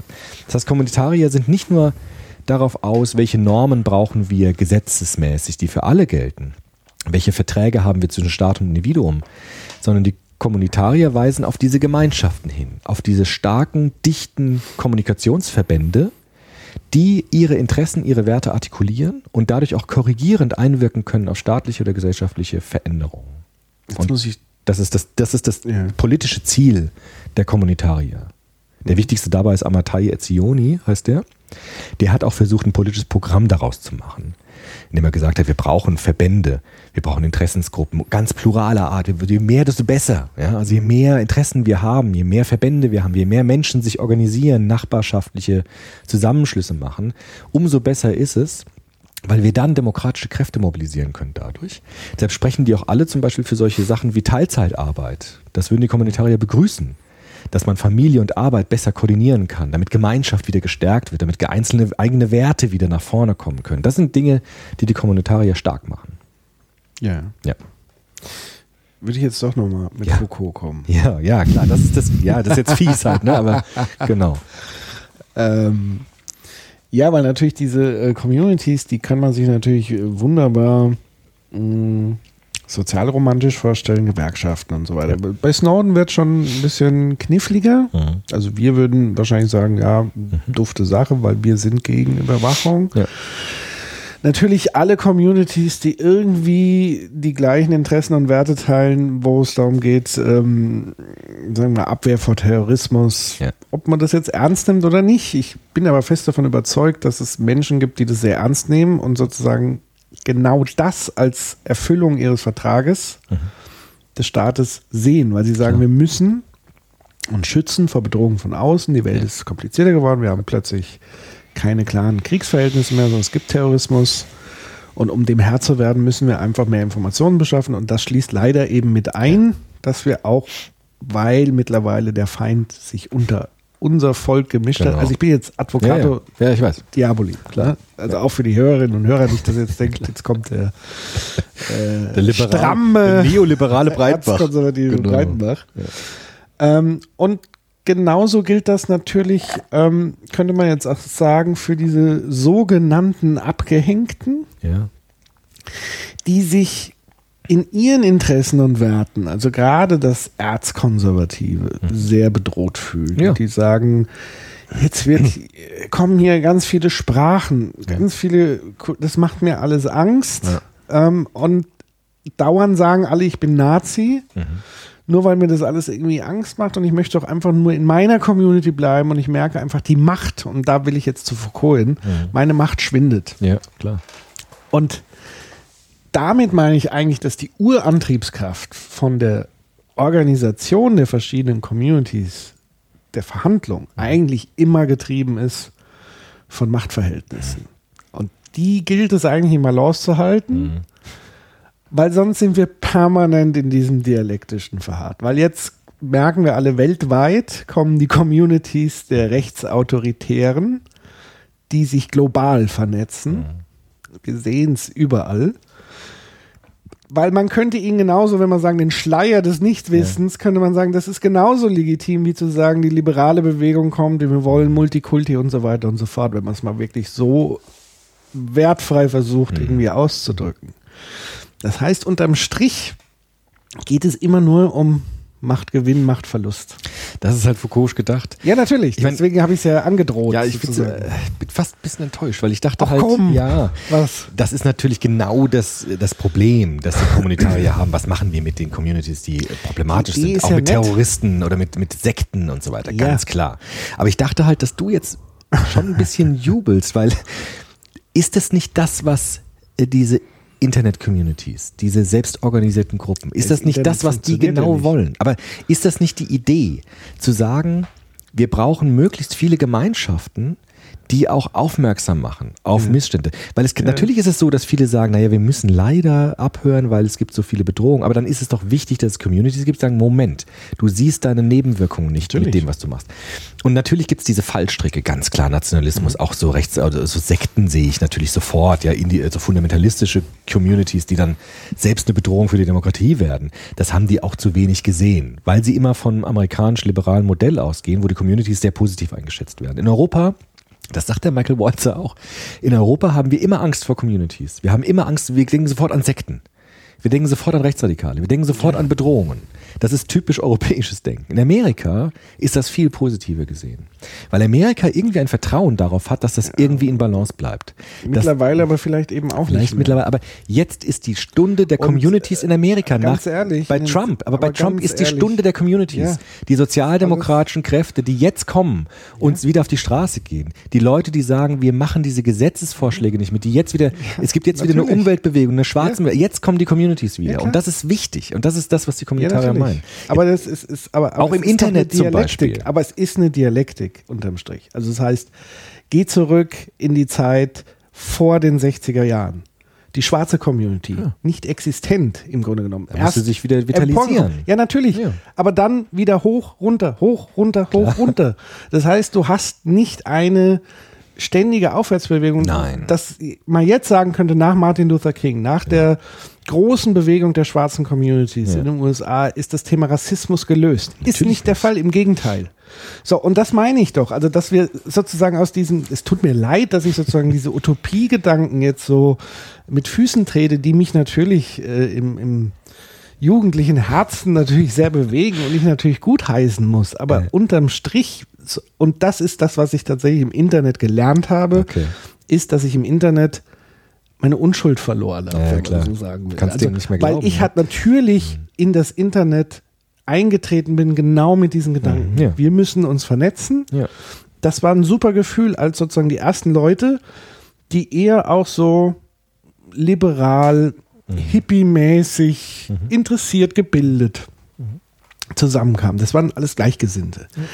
Die fanden das Internet dufte. Das sind, das waren viele wissend, neugierige Mhm. Menschen, die gesagt haben, das, das Internet, das wird wieder Buchdruck und Ja. wir werden alle klüger, empathischer, schlauer und plötzlich kommen die anderen Communities dazu, die es schon seit Jahrtausenden von Jahren gibt und machen dir wieder alles kaputt und nutzen das Internet genauso für ihre Interessen und Werte. Das ist doch der Punkt. Ja, ja. Dass sozusagen diese Interessen und Werte niemals wirklich in den Dialog gehen. Das wäre die Herausforderung, dass diese unterschiedlichen Interessen mal auf Augenhöhe in den Dialog gehen und wirklich in die Verhandlung kommen. Anstattdessen brüllen sie sich gegenseitig an und geraten eben in diese Machtspiele. Also bestes Beispiel ist doch wirklich WikiLeaks, Ja. wo wir vor Jahren noch gesagt Mhm. haben, das ist doch, ja, das ist schon over the top und so weiter. Aber im Grunde genommen versucht er Community. doch die Ja. Wahrheit Ja. und Transparenz. Oder Gegenpositionen. Heute Stimmt. ist er Handlanger von Mächten. Also wir haben jetzt ganz aktuell, vorher war es schon im, im Trump. Wahlkampf sehr dubios, was da passiert ist. Und jetzt mit Frankreich ganz aktuell, mit Macron, mit dem Hack, wo Wikileaks sich sozusagen auch beteiligt, ähm, wo das plötzlich einfach nur noch eine Propagandamaschine ist. Also wo ein Leak instrumentalisiert wird, um Propaganda zu machen weil jetzt ein Leak plötzlich nicht nur aus wirklichen echten Dokumenten besteht, sondern darunter ist gemischt, sind Lügen reingemischt und damit wird es zum Vehikel von Propaganda. Das heißt, selbst diese Ultralösung, die wir gesagt haben, ja genau, das ist jetzt die Lösung, um wieder zur Utopie zu kommen. Wir müssen alles transparent machen. Forget it. Okay. Forget it. Ich sehe schon.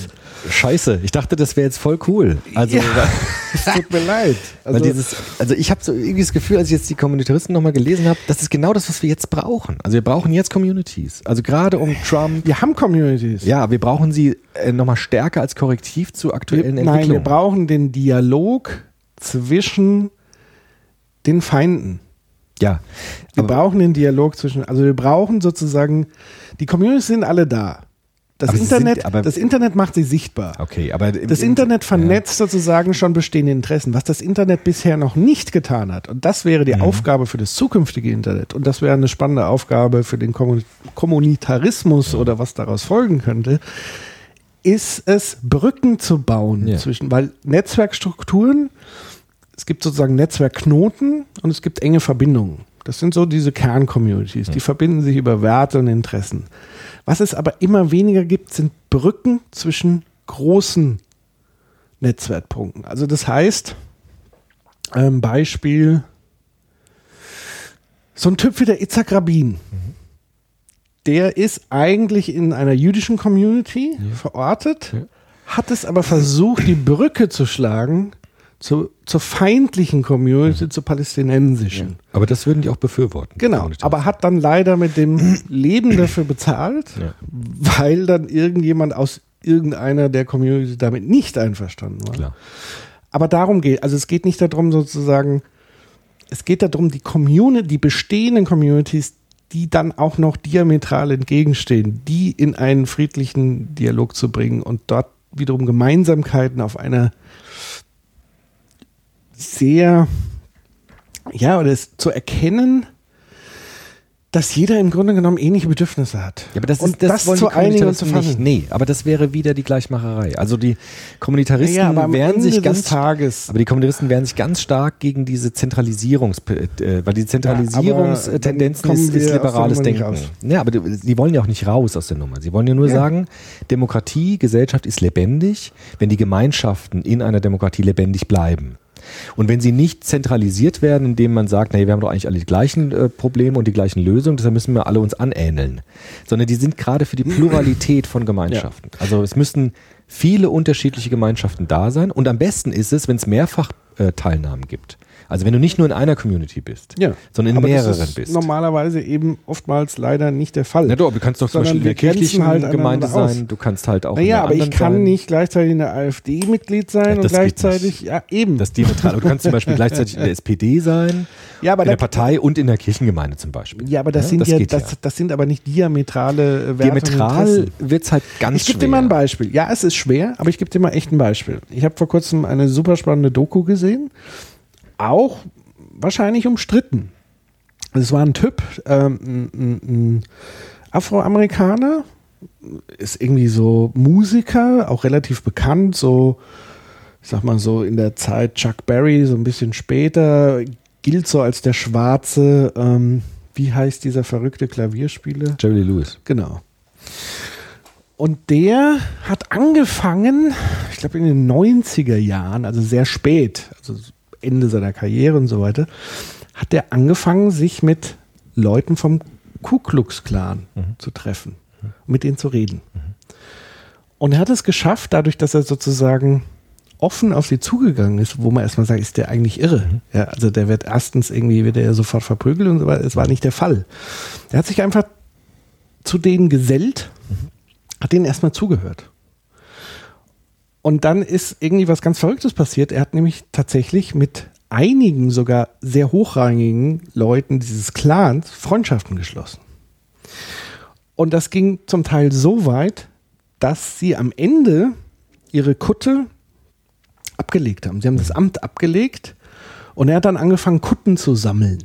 Und er hat dann irgendwie, am Ende dieser Doku sieht man halt, er hat so 30 Mhm. Ku Klux Klan Kutten und irgendwann will er so ein Museum machen und so weiter und, und erzählt auch so diese ganze Geschichte rund um Rassismus, Martin Luther King und so weiter. Da war er selber Kind, als er erschossen wurde und dann wurde, er ist sozusagen in einem multikulturellen Kontext aufgewachsen, so ein bisschen Richtung Diplomatenkind. Das heißt, er war als Kind sehr auf vielen äh, Ländern der Erde verteilt und, und hat sich nie als Schwarzer wahrgenommen bis zu dem Punkt, wo er in den USA in so einer Pfadfinderparade mitge und irgendwie beworfen wurde mit Dosen und plötzlich haben sie sich schützen und er hat gar nicht verstanden, was ist denn hier los, bis seine Eltern ihm dann erklärt haben, hör mal zu, du bist schwarz, du bist in Amerika, so sieht's aus.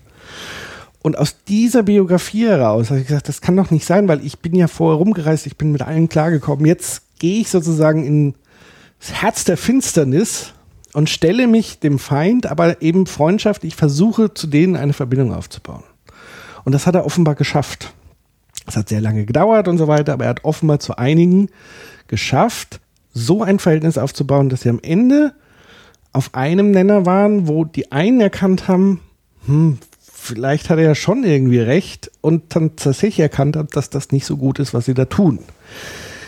Gleichzeitig, was das eigentlich der Wendepunkt dieses, dieser Dokumentation ist, auch wenn ich jetzt ein bisschen spoiler, was ich wirklich am beeindruckendsten fand, er ist dann zu Black Lives Matters gegangen, also gerade die Prot- Protestbewegung rund um Rassismus ähm, in den USA, wo Polizisten Schwarze umgebracht haben, unschuldig und so weiter und so fort. Und hat mit Aktivisten von denen gesprochen. Und der ist so dermaßen zur Sau gemacht worden von seiner eigenen Community. Weil die gesagt haben, wie kannst du nur mit diesen Menschen, wir gehen hier auf die Straße, wir machen uns für unsere Community stark. Und was machst du? Du gehst da zu den unseren größten Feinden und trinkst mit denen Kaffee und redest mit ihnen und machst und tust und kannst da deine Kutten sammeln und so weiter. Und das fand ich so absolut, das- das fand ich so wow. Weil ich ihn verstehe, weil ich den anderen verstehe und weil mir dann erstmal begreiflich wurde, wie tief diese Gräben eigentlich sind. Und das ist aber tatsächlich mit seiner Art, mit den Dingen umzugehen, vielleicht nicht so im Extremen, aber das ist für mich schon so der Schlüssel zu sagen, weil er hat, das ist ja wahrscheinlich auch eine sehr liberale Haltung, er hat gesagt, es gibt halt Menschen, die sind nicht in Stein gemeißelt, sondern sie können sich jeden Tag neu entscheiden und sich verändern. Und deswegen tut er das und deswegen spricht er mit ihnen. Wichtig ist für ihn nur, dass diese Menschen eine Plattform haben, wo ihnen zugehört wird. Und oftmals ist es tatsächlich so, dass die Menschen eben das Gefühl haben, dass ihnen nicht mehr zugehört wird, dass sie keine Macht haben, dass sie keine Stimme haben und so weiter und so fort. Ja, aber damit hätten doch die Kommunitaristen gar kein Problem. ich sage ja auch gar nichts gegen die Kommunitaristen. Also, ich sage ja nur, Ja, aber vielleicht, das ist ja auch das, was. aber das ist doch das, was ich sage. AfD und gleichzeitig, also das heißt, weißt du, was ich meine? Ehrlich gesagt nicht so ganz, weil Ja, das eine Modell habe ich ja so verstanden, ähm, wenn jetzt nationalsozialistische Kräfte entstehen, müssen Communities aufpoppen wie Gewerkschaften und so ja, weiter. die weiße Rose zum. Beispiel. Ne? Aber das ist Die doch dieses klassische ähm, äh, Gewicht ein- Gegengewicht. Ja, das ist natürlich, wenn es ein Gegengewicht gibt, wenn der Staat den Vertrag gegenüber seinen Bürgern aufkündigt, ist es wichtig, dass es Gemeinschaften gibt, die das thematisieren und die auch eine Gegenbewegung machen. Zum Beispiel war es natürlich wichtig, dass die Weiße Rose in Deutschland natürlich, dass es das gegeben hat, als Gegengewicht Ja, zur natürlich. Übermacht des Nationalsozialismus. Ja, um Gottes Willen, ich sage ja Und- nicht, dass das äh, sozusagen Was die, vielleicht ganz kurz mal, was die Kommunitarier meinen, ist ja nicht, dass man nicht in Dialog treten soll mit, Kommun mit Communities. Das ist ja genau der Punkt, um den es geht. Die Kommunitarier meinen ja, dass es eben nicht so ist, dass wir vereinzelte, atomisierte Individuen sind, die jetzt in Dialog treten können, wie im Schleier des Nichtwissens bei Rawls. Sondern es geht ja gerade darum, dass wir aus unserer Geschichte heraus in Dialog treten mit anderen Menschen. Das ist ja genau das, was die wollen. Und die Kommunitarier setzen halt eben nicht nur auf den Einzelnen, der zu den Feinden geht und mit denen redet, sondern die Kommunitarier setzen halt auf eine Pluralität von Gemeinschaften, die miteinander dann natürlich in Dialog tritt. Das ist ja ganz klar. Die sollen ja nicht Inseln bilden, sondern Ja, sollen aber miteinander der- reden. Aber das ist ja wieder entweder oder. Weil der Typ war zwar ein Einzelner, aber er stand trotzdem für seine Community. Genau. Also Das- er ist sowohl Teil der Community wie Ja. auch Individuum. Also die Kommunitaristen Und du sagen, kannst ja nicht, du kannst ja nicht Gruppen mit, also das funktioniert ja immer nur über Individuum. Also Ja, aber- sozusagen Individuen sind Stellvertreter ihrer Community. Ja, klar, aber das ist ja eh klar. Also klar, du kannst ja nicht, die Gruppe gibt's nicht, aber es gibt dann Stellvertreter, die die Werte ihrer Gruppe auch repräsentieren, damit in Dialog treten. Also die Kommunitarier würden sagen, ähm, wir alle haben eine Geschichte Ja. und wir können aus dieser Geschichte nicht aussteigen. Das glaube ich eben nicht. Doch, also die Kommunitarier, also ich sage nur, was die Kommunitarier Ja, ja. sagen. Also das hat übrigens, Ich sage ja nur, was ich den ja, aber vielleicht nochmal kurz, um zu klären, Ja. was die meinen. Die Kommunitarier sagen, wir sind keine aus unserer Nat Natur, was, was wir irgendwie Natur nennen können, Naturzustand, ja, sind wir eben nicht Wesen, die isoliert leben, sondern wir haben immer eine Biografie und wir sind immer sozialisiert, wir haben immer bestimmte Prägungen. Und wenn wir uns diese Prägungen angucken und sie reflektieren, können wir in einer bestimmten Weise in einen Dialog miteinander treten. Der Dialog ist eigentlich das Grundprinzip des Kommunitarismus. Und die Kritik an Rawls ist eben zu sagen, der Liberalismus versucht, die Individuen aus den Kontexten herauszulösen und versucht, einen Naturzustand zu konstruieren, in dem die Geschichte, in dem die Personen keine Geschichte mehr haben, sondern einfach nur noch Vernunft. Und der Kommunitarismus sagt, das ist einfach unrealistisch. Weil du musst mit den Menschen arbeiten, erstmal wie sie sind und sie in ihren Geschichten, ihren Lebensgeschichten ernst nehmen. Deshalb ist die Hauptmethode des Kommunitarismus auch die Hermeneutik und nicht der Strukturalismus. Nämlich das Verstehen der Lebensgeschichten einzelner Menschen und das Verstehen der Geschichten, die Gruppen haben miteinander, die Communities miteinander haben. Und äh, deshalb ist der Dialog, also was du jetzt gesagt hast, ist genau das, was kommunitär, äh, kommunitäre Bewegungen wollen. Also dass Menschen aus bestimmten Communities zu anderen Communities gehen, dass es mehrfach äh, Teilnahme gibt, beispielsweise unter verschiedenen Communities, damit die ineinander in Dialog treten mit den Werten. Das ist ja genau das, was die wollen. Nur dieses Prinzip ist zu sagen, und das leuchtet mir schon ein, zu sagen, wir sind alle einzelne Personen und es gibt einen Staat, der die Sache regelt. Das ist so ein liberales Modell. Und jeder ist dann seines Glückes Schmied und jeder guckt halt, wo er ist. Was ist denn der Staat? Der Staat ist ja auch nur eine Community. Nein, Staat ist keine Community, sondern Staat, Natürlich. nein, Staat ist ja keine, der Staat ist der Garant, Garant der Freiheitsrechte von den Individuen. Das ist der Vertrag des Staates mit der Bevölkerung. Aber es sind ja trotzdem Und Menschen, die den Vertrag, also die Einhaltung des Vertrages dafür Sorge tragen müssen. Ja, dass der Vertrag aufgrund ihrer Rolle, aufgrund ihres sie Amtes. Teil des Staates. Ja klar, alle sind ja Teil des Staates, aber es gibt bestimmte. Rollen, die dafür sorgen, dass die Gesetze eingehalten werden und so weiter, die beschlossen sind. Weil es gibt ja Und der auch Kommunitarismus würde sagen, sie unter müssen- diesem Staatsgerüst nicht verorten. Also Ja, Reichsbürger und so weiter. Das ist aber, das stimmt, da sind die auch ein bisschen blind für. Aber die Kommunitarier würden eben sagen, es reicht nicht, einfach eine Dualität zu machen zwischen Staat und Bevölkerung, sondern wir brauchen Gemeinschaften. Wir brauchen auch so etwas wie Wertegemeinschaften. Auch sowas wie identitätsstiftende Gemeinschaften, damit Demokratie lebendig bleibt. Und das Modell dieses Neoliberalismus, zu sagen, wir sind einzelne Individuen, jeder macht so, wie er kann, und es gibt halt ein staatliches Gerüst, das die Gesetze garantiert, würden die sagen, ist eine Verarmung der Gesellschaft. Und das, was die halt befürchten, ist das, was, was auch Soziologen ja sagen, dass es eine immer rasantere Individualisierung gibt. Traditionen werden immer weiter abgebaut. Wertegemeinschaften werden immer weiter abgebaut. Und es gibt nur noch die Grundrechte, die ja wichtig sind. Es gibt die Gesetze. Und ansonsten kann jeder machen, was er will. Und die Kommunitarier würden sagen, das ist eigentlich eine Verarmung des Menschen. Sondern wir brauchen auch die Förderung von Gemeinschaften. Wir brauchen auch die Förderung von Wertegemeinschaften, von Traditionen auch. Und das ist eben der, der, der Gegenentwurf, oder nicht der Gegenentwurf, aber die Korrektur eines liberalen äh, Staatsmodells. ja. Und das finde ich schon auch sinnvoll. Zum Beispiel sind die Kommentare sehr offen für Religion. Zum Beispiel. Die sagen, natürlich hat, haben Religionen auch immer Schattenseiten, aber Religionen sind identitätsstiftende Communities und die sind wichtig. Natürlich gibt es da auch problematische Formen, ganz klar. Es gibt Sekten, es gibt Fundamentalismus.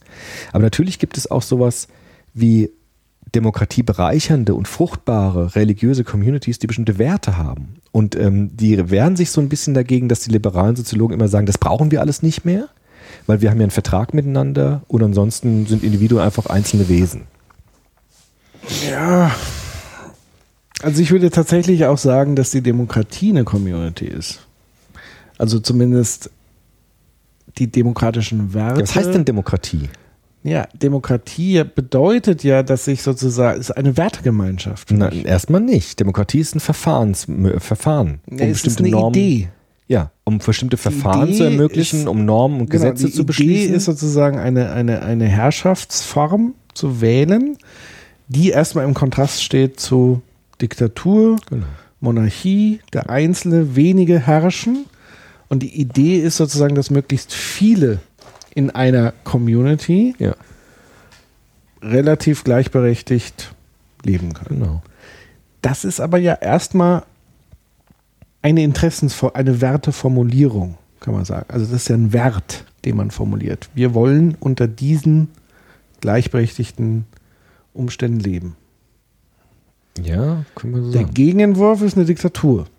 Diejenigen, die sagen, es muss einen klaren Führer geben, es gibt eine Herrschaftskaste und alle die, die natürlich in diesem Zirkel, das ist auch eine Community, also eine Diktatur ist ja kein einzelner Mensch. Also Adolf Hitler hat ja nicht das Dritte Reich geleitet, hat er schon auf dem Papier, aber er hatte ja ein riesiges Netzwerk von Mitstreit, eine Community, nämlich die nationalsozialistische Ja, Bewegung. halt. Ja, nur eine halt. Und alle anderen wurden ja, Ja, bekämpft. natürlich, Ja, und aber- das ist ja genau das Gegenteil Genau, von das ist das. Problem. Das Aber Gegenteil von Pluralität. ja, Ja, natürlich. eben. das, aber das ist doch, Aber- das ist doch was das- die wollen. Was? Das ist doch Kommunitarismus. Die Kritik an diesem Vereinheitlichung der Gesellschaft. Die Kritik Ja, an der aber das- Gleichmacherei das der machen Gesellschaft. sie ja sozusagen wiederum Kollektivismus. aus einem Werteding heraus. Natürlich gibt es da auch Ja, Werte. Das ist natürlich. doch nicht der, nicht, nicht der Punkt. Ja, klar. Der Punkt ist zu sagen, es muss eine Pluralität von Wertegemeinschaften geben. Wir dürfen nicht nur eine Gesellschaft haben mit, mit grundlegenden Werten, sondern wir brauchen eine Pluralität von unterschiedlichen Gemeinschaften, die sich einbringen, damit die Demokratie lebendig wird. Zum Beispiel ist eine große Frage der Kommunitarier, ist die Frage der Motivation, Normen überhaupt einzuhalten. Also wenn wir mit dem Rawls'schen Modell uns Normen überlegen aus der Vernunft heraus, dann können wir diesen Normen zustimmen, aus Vernunftgründen. Aber ob wir diese Werte oder diese Normen auch einhalten, ob wir danach handeln, ob sie uns motivieren in unserem Handeln, können wir eigentlich erst sichern, wenn wir Emotionen mit hinzunehmen, wenn wir Gefühle mit hinzunehmen, wenn wir Identität, Identifizierung mit Werten hinzunehmen. Und das stiften Communities, das stiften Gemeinschaften. Eine Familie ist eben nicht nur ein Vertragssystem, sondern eine Familie ist eine Gemeinschaft mit grundlegenden Werten, die werden ausgehandelt, es ist lebendig, da entsteht was, da vergeht was. Es geht auch nicht darum, eine Utopie zu formulieren. Es geht darum, für Pluralität zu werben und zu gucken, welche Werte motivieren mich in meiner Identität, dass ich auch dann Normen einhalten kann. Und das ist, für die halt wichtig. Also das heißt, die Nazi-Community wäre für sie okay, solange es genug plurale Das- andere gibt. Ja, schon. Die Nazi-Community ist deshalb nicht okay, weil sie halt gegen diese grundlegenden Normen der Menschenrechte verstößt. Also Kommunitaristen würden auch nicht sagen, Communities dürfen alles. Das ist ja immer das, was Nazis sagen. Du bist doch für Meinungsfreiheit, aber mir willst du sie bestreiten. Sondern moderne Kommunitaristen wie Charles Taylor würden natürlich sagen, das muss natürlich den liberalen Freiheitsrechten, darf das nicht widersprechen. Also es darf nicht diametral gegen die Naturrechte des Menschen gehen, also gegen die, die, gegen die Grundgesetze, gegen die Menschenrechte gehen. Wenn es dagegen geht, sind Communities natürlich problematisch. Aber in diesem weiten Bereich, den ja unser Grundgesetz zum Beispiel bietet, unser Grundgesetz ist ja ganz, ganz weit. Es gibt ja einen riesen Innenraum. Den muss man aber auch ausfüllen. Und die Kommunitarier finden, finde ich, weisen zu Recht darauf hin, dass dieser Innenraum in Demokratien verarmt, wenn es nicht Menschen gibt, die diesen Innenraum nutzen, um Gesellschaft zu gestalten, in Gemeinschaften. Und deshalb ist es natürlich immer ein Totschlagargument zu sagen, naja, es gibt ja auch Nazis. Aber natürlich, die Nazis sind ein Problem, weil sie natürlich gegen dieses Grundkonzept von Gesellschaft und Demokratie verstoßen. Aber dieser Innenraum, was alles geht in unserer Demokratie, der wird zum Teil gar nicht genutzt, weil wir immer nur nach Geld gucken, nach Reichtum gucken, nach Wohlstand gucken, aber nicht gucken, was sind unsere Werte, wie wollen wir leben, mit wem wollen wir befreundet, was heißt Freundschaft, was heißt Liebe, was heißt äh, Gemeinschaft. Und darauf weisen die Kommunitaristen hin. Ich glaube tatsächlich, dass auch gerade Nazi-Bewegungen oder autoritäre Bewegungen auch eine Antwort sind auf die Verunsicherung, die resultiert aus einem zu starken Liberalismus. Weil sie einem natürlich ähm, einen gewissen Halt geben, weil natürlich auch eine Nazi-Community aus Werten besteht. Natürlich, klar. und genau das gleiche Sinnstiftende bieten wie eine Religion, wie Ja. eine Kirche und so weiter und so fort. Kann Nur eben ja. auf Kosten anderer. Ja, bestimmte so Werte, wie die in vielen. Religionen Ja, leider auch auf Kosten Ja, anderer. klar. Und das ist halt so dieses, ja, es ist eine gute Idee. Aber vielleicht ein bisschen praktikabler als Rawls, aber am Ende des Tages Man braucht beides natürlich, klar. Ja, Also ich finde es ich find es deshalb interessant, weil die äh, Kommunitarier darauf hinweisen, dass ähm, es, das Leben ist zu wenig, zu sagen, wir haben Gesetze, die müssen eingehalten werden und ansonsten gucken, dass du über die Runden kommst. Sondern wir brauchen Miteinander, wir brauchen Solidarität zum Beispiel, Ja. wir brauchen Freundschaft, wir müssen lebendig bleiben in der Demokratie, weil sonst wird Demokratie verarmen. da kann ich natürlich absolut unterschreiben. Ist ja klar, ich bin ja selber Demokrat. Also wäre ja blöd, wenn ich jetzt. Und Demokratie ist mehr als nur Natürlich. Freiheitsrechte und dann atomisierend und jeder zersprengt sich und macht, was er will. Das sowieso, ähm, das ist klar. Auf der anderen Seite, was mir noch wichtig wäre, ist sozusagen dann sich jetzt nicht nur wieder in Communities zu versenken und da, nicht ähm, versenken. sondern zu sagen, gleichzeitig gilt es ja auch ähm, am eigenen Individuum weiterzuarbeiten. ja, klar. Aber das kannst Also du ja das nur im heißt auch- Austausch mit anderen. Ja, eben. Also das sowohl als auch wiederum. Also zu sagen, ich bin auch Teil des Kollektivs, ich bin aber trotzdem auch eigenes Individuum und ich kann in mich hineingucken und ich kann jederzeit überprüfen, auch meine Werte überprüfen und in Frage stellen. Mhm. Also das ist ja genau der Punkt, den ich mit diesem Ku Klux Klan Beispiel habe. Also das heißt, der Dialog zwischen den Communities führt dazu, dass ich plötzlich einen Innenblick habe, der sich verändert. Ja. Und ich überprüfe plötzlich meine eigene Biografie und meinen eigenen Lebensweg. Und dadurch, dass ich jemandem begegne, der mir die Möglichkeit gibt, mich zu verändern. Und das ist für mich die Voraussetzung. Und das ist das, was ich heute, und das ist, was mich so gebrannt hat im Internet, dass es eben diese harten Fronten gibt, die beide voneinander behaupten, der andere ändert sich nicht, der ist unendbar, der ist falsch, der liegt völlig, der sagt nicht die Wahrheit und so weiter. Diese Verhärtung der Community-Grenzen eben nicht zu diesem Prozess führt, dass ich nach innen schaue, sondern jeder eher sehr stark an der eigenen Community festhängt, an den eigenen Werten klammert und eben nicht den Innenblick wagt und das mal kritisch überprüft und sagt, macht es jetzt eigentlich Sinn, dass ich hier fundamentalistisch unterwegs bin oder nicht? Macht es eigentlich wirklich, also bediene ich mich jetzt wieder des eigenen Verstandes oder mache ich jetzt nur das, was meine Community will und was mir am meisten Halt und Sicherheit und Ja, so das ist weiter natürlich gibt? ein Problem, wenn es so kommt, klar. Und deswegen gilt es eben, dieses, diesen fruchtbaren Austausch, also Communities müssen durchlässiger sein. Also man das müssen sozusagen. auch sagen. Ja, ja, Dialog ja, von ist ja Communities alles ist ja- gut. das ich ich will ja sagen. sozusagen nicht das ganze Ding jetzt damit zerstören. Ja, zumal du Argumente bringst, die gar nicht das treffen, weil die würden das Nö, genauso aber ich- sagen. Also ja nur, was mir dazu ja einfällt. zustimmen. Die würden dem zustimmen. Die Ja. würden sagen, die, gerade der Austausch zwischen den Kommunen ist ja gerade das Entscheidende. aber eben auch der Austausch zwischen denen, die eigentlich einem nicht so passen. Ja, klar. Aber das würden die auch unterschreiben. gut. Ja, ganz ist klar. alles gut. Vielleicht nochmal ganz kurz zu sagen, es gibt auch innerhalb der Kommunitarier unterschiedliche Positionen noch. Wir müssen auf jeden Fall auch über Martha Nussbaum sprechen. Ja, eben, du das hast sie groß angekündigt. Ja, jetzt, äh, ich würde halt genau. jetzt auch gerne ein bisschen weiterkommen. einfach. Ja, Entschuldigung, ich weiß ja nicht, wie weit es noch geht. Ja, ich habe noch ganz viel. Ja, gut. Also es geht ja erstmal darum zu erklären, was Kommunitarismus will. Ne? Das haben wir jetzt Ja. vielleicht auch ähm, ansatzweise getan. Jetzt ist natürlich nur die Frage, jetzt gibt es halt härtere Kommunitaristen und ein bisschen sanftere, also radikalere oder ein bisschen ähm, gemäßigtere. Es gibt so einen ganz harten, also was heißt harten, so einen strengen Kommunitaristen ist der Alistair McIntyre. Das ist ein irisch-amerikanischer Philosoph, der lebt auch noch, ist auch ziemlich alt.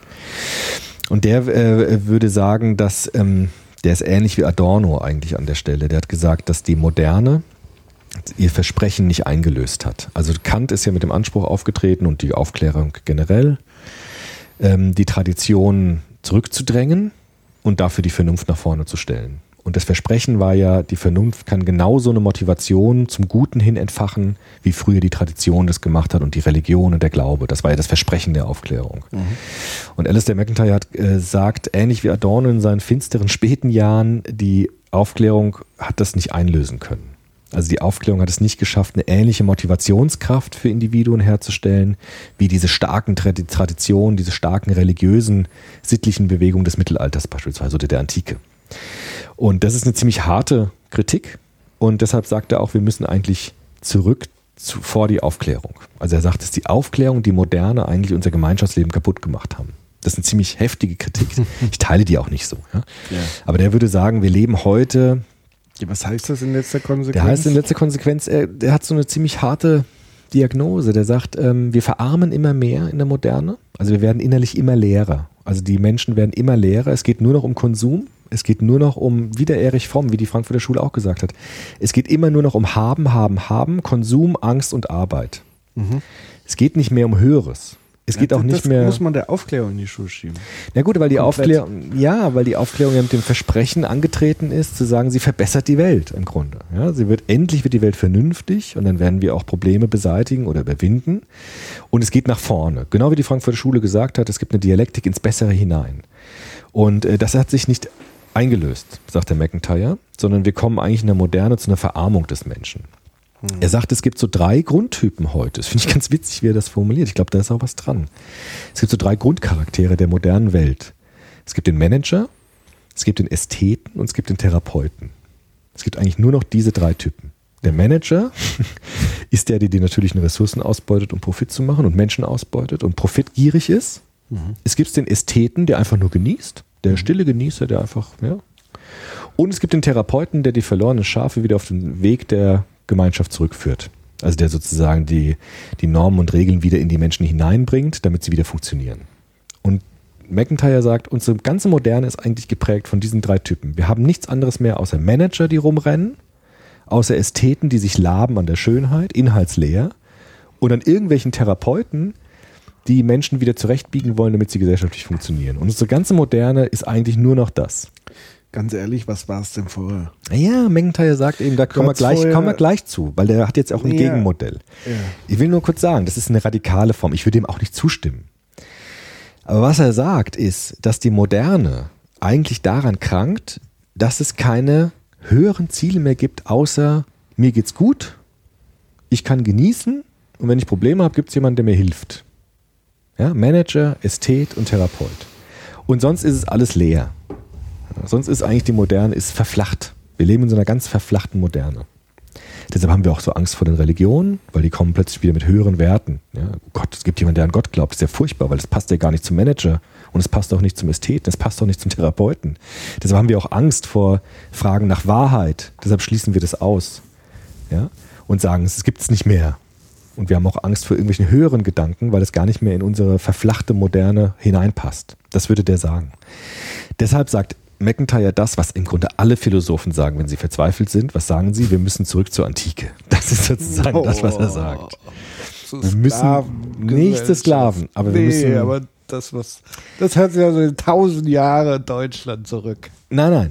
Also das, nee, das, das kann man nicht sagen, weil das wäre total daneben. Was, war das, da hat Nein, mir ganz aber- falsch verstanden. Nein, will nicht das so, meine ich nicht, aber so diese lass Sehnsucht. es mich doch vielleicht kurz Ja, ja, erklären, Entschuldigung. bevor du es wieder kaputt hauen willst. Du bist halt ein bisschen genervt, dass ich alles Ich kaputt versuche es nur zu erklären. Ja, Bevor wir ja, es ist kritisieren, ja müssen wir es okay. vielleicht erstmal Ja, ich verstehen. halte mich zurück. Was er meint, ist natürlich nicht zur Gesellschaftsform der griechischen Antike zurückzukehren, sondern sich die Philosophen anzuschauen, die vor Kant über Moral und Ethik gesprochen haben. Und das ist für ihn vor allem die griechische Philosophie bei Aristoteles. Das ist das, was er Kant wieder entgegensetzt. Weil Aristoteles hat ja in der Antike ein Ethikmodell entwickelt, das viel mehr war als nur Vernunft. Aristoteles und die griechischen Philosophen haben hier den Menschen als ganzheitliche Wesen gesehen. Sinnlich, vernunftgeleitet, körperlich. Und äh, da will McIntyre wieder zurück. Und das wollen eigentlich alle Kommunitaristen. Die sind immer ganz scharf auf die Tugendtheorie von Aristoteles und den antiken Griechen. Die sagen nämlich, wir müssen wieder gucken, was haben, was, haben, was haben wir eigentlich für natürliche Ziele, wir Menschen? Was brauchen wir Menschen, damit wir glücklich leben können? Was ist die Frage nach einem gelungenen Leben, nach einem glücklichen Leben? Es geht nicht nur um die Frage, welche Gesetze brauchen wir, damit wir uns nicht gegenseitig die Köpfe abschlagen? Welche Verbote müssen wir aufstellen, damit wir miteinander auskommen können?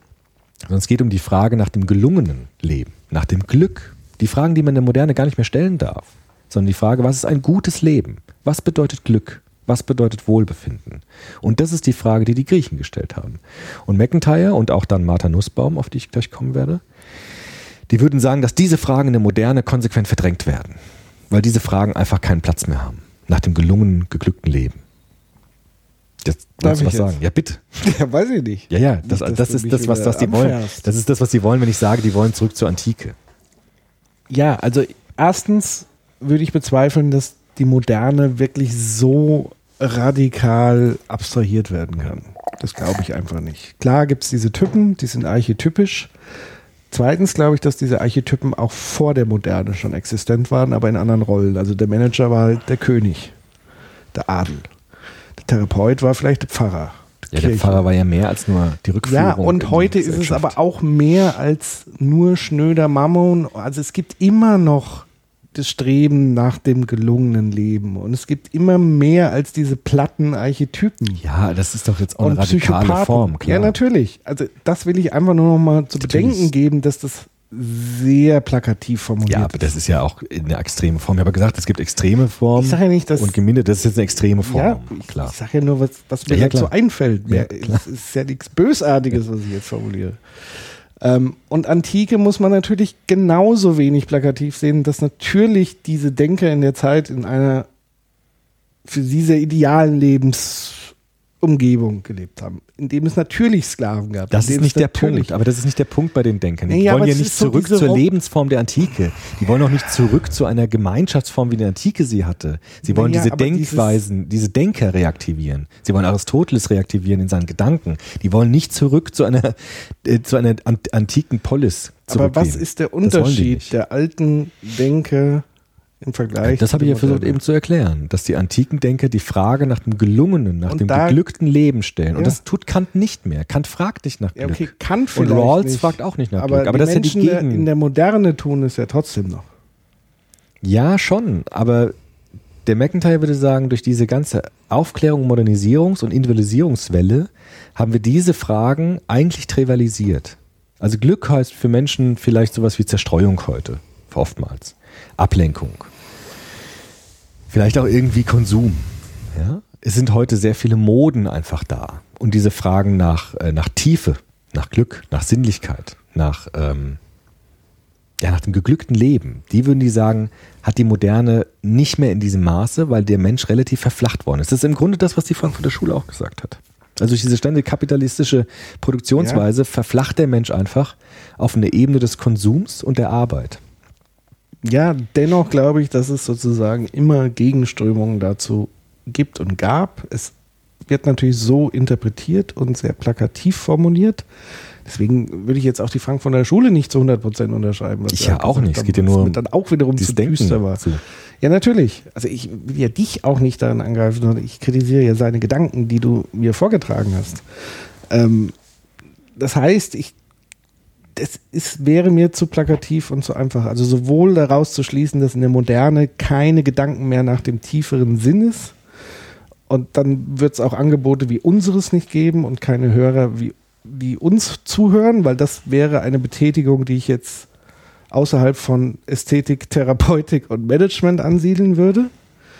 Und es gibt noch mehr Angebote als wie unser Angebot. Und ich glaube einfach, dass die Suche nach tieferer Bedeutung und auch die Erfüllung bei vielen, also auch, dass das dialektisch läuft, also dass es auch hier Wellenbewegung gibt, dass du vielleicht eher in den 80er Jahren, wo er tätig war, tatsächlich du eher so einen Hedonismus stärker verspürt hast, wo tatsächlich so diese Wall Street, Yuppie, nach, ich sag mal, dieser Hippie-Bewegung, was ja auch nochmal so ein kleines dialektisches Abwärts war, also diese Gegenbewegung zu diesem Hippie, zu dieser, die ja eher ins Fernöstliche, ins Sinngebende abgestri abgestriffen ist.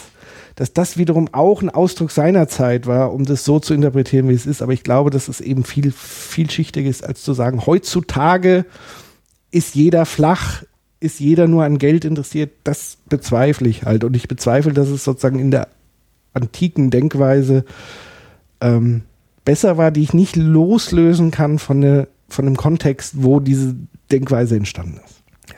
Würde ich auch so sehen. Vielleicht noch kurz zu Tugenden, jetzt bei Aristoteles. Was wollte der? Also Aristoteles hat, ähm, griechischer Philosoph, klar, in der Antike gelebt, hat gesagt, der Mensch ähm, hat die Vernunft, da ist er auch äh, ganz ähnlich wie dann später Kant, aber er hat eben gesagt, es gibt noch andere natürliche Ziele, die Menschen haben. Aristoteles hat gesagt, jedes, jedes Wesen, das es gibt, hat immanente natürliche Ziele. Ein sehr unmodernes Denken, das wird man heute gar nicht mehr sagen. Er hat gesagt, es gibt so eine Stufenform des Seins. Ja? Die Steine, die unbelebten Dinge, die haben keine Ziele. Der Stein liegt einfach rum, der will nichts. Die niederen Lebewesen, Pflanzen beispielsweise, die haben schon Ziele. Also die wollen wachsen, die haben Stoffwechsel, die wollen irgendwie in die Sonne, die wollen natürlich Ziele des Wachsens, die in ihrer Natur drin liegen. Heute wird man vielleicht sagen, in ihrer genetischen Ausstattung liegen oder sowas. Die nächsthöheren Wesen, Tiere und dann wir Menschen haben dann eigene Ziele, nach denen wir streben. Das ist das, was Aristoteles gesagt hat. Alles, was ist, hat einen bestimmten inneren Drang zu einem Ziel hin. Und das Ziel ist, nach den Griechen, klar, Glück. Es geht immer darum. Es geht darum, ein möglichst gutes Leben zu haben, eine möglichst optimale Entfaltung der inneren Kräfte zu erreichen. Deshalb streben die Pflanzen immer nach der Sonne, versuchen den bestmöglichen und die Tiere suchen sich ihre ökologischen Nischen und versuchen eine für sich optimale Lebensform zu finden.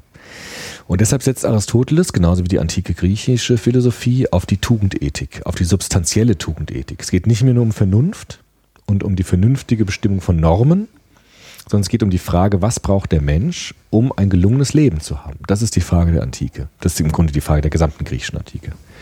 Was führt zu einem gelungenen, geglückten Leben? Das nennen sie auch Ethik. Ethik ist gar nicht die Frage nach Moral in dem Sinne, was schränkt mich ein, sondern welche Tugenden brauche ich, damit mein Leben gelingt. Das ist die Frage der griechischen Antike. Hochinteressant, finde ich. Natürlich war die Welt nicht so. Natürlich hatten die Sklaven und so, aber das ist nicht der Punkt, sondern der Punkt ist, welches Denken ist bei den griechischen Philosophen entstanden. Und dieses Denken nach der Ethik, also nach der Frage nach meinen Zielen, auf die hin ich mich entwerfe, das ist die Frage, die in der Antike aufgekommen ist. Und diese Frage, meinen die Kommunitarier, sind ein bisschen in Vergessenheit geraten, weil wir uns in der Aufklärung und in der Moderne zu sehr auf diese vernunftgesteuerte äh, Lösung von normativen Problemen konzentriert haben und diese Frage nach dem gelungenen Leben gar nicht mehr in der Philosophie gestellt wurde. Dass die einzelnen Menschen fragen, was ist für mich ein gutes Leben, ist klar. Aber dass in der philosophischen Diskussion diese Fragen nicht mehr auf den Tisch kamen, das hat die gestört. Und eine, die das ähm, ganz stark gemacht hat, ist eben Martha Nussbaum.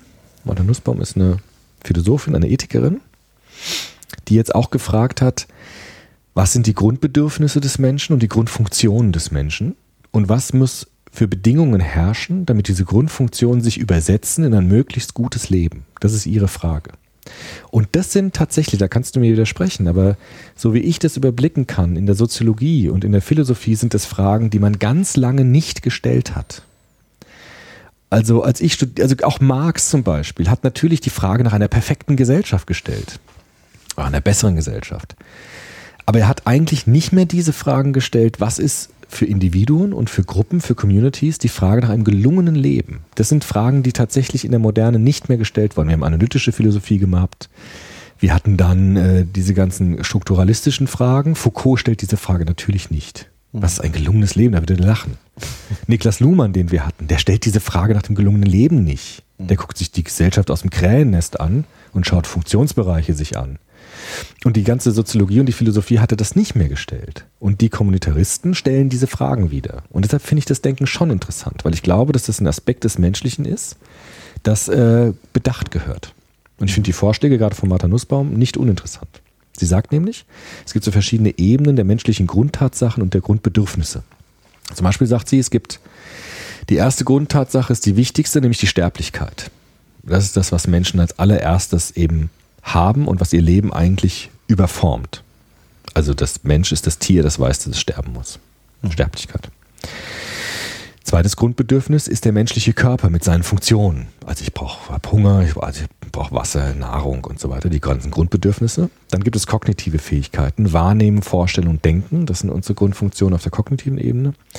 Es gibt jetzt bestimmte Funktionen. Es gibt zum Beispiel die frühkindliche Entwicklung mit ihrer Angewiesenheit auf Sozialität. Also wir sind soziale Wesen und wir sind es nicht erst irgendwann, sondern von Grund auf. Wenn wir geboren werden, sind wir angewiesen auf Communities, die uns schützen und uns ähm, versorgen. Dann gibt es auch die Vernunft, die praktische Vernunft, Planung und Führung des eigenen Lebens. Aber die Vernunft ist hier nur ein Punkt innerhalb des Menschen. Die Vernunft ist wichtig, aber es ist nur eine Facette. Es gibt zum Beispiel auch dann die Bindung, die Anteilnahme, die Gefühle zu anderen Menschen, die nicht einfach nur vernünftig sein muss, sondern nach anderen emotionalen Qualitäten fragt. Deshalb sagt sie auch, dass Humor und Spiel ist ein wichtiges Grundbedürfnis von Menschen. Das haben Philosophen in der Moderne nie, nie angeguckt. Also zum Beispiel zu spielen, Humor zu haben. Das sind Grundbedürfnisse. Ja?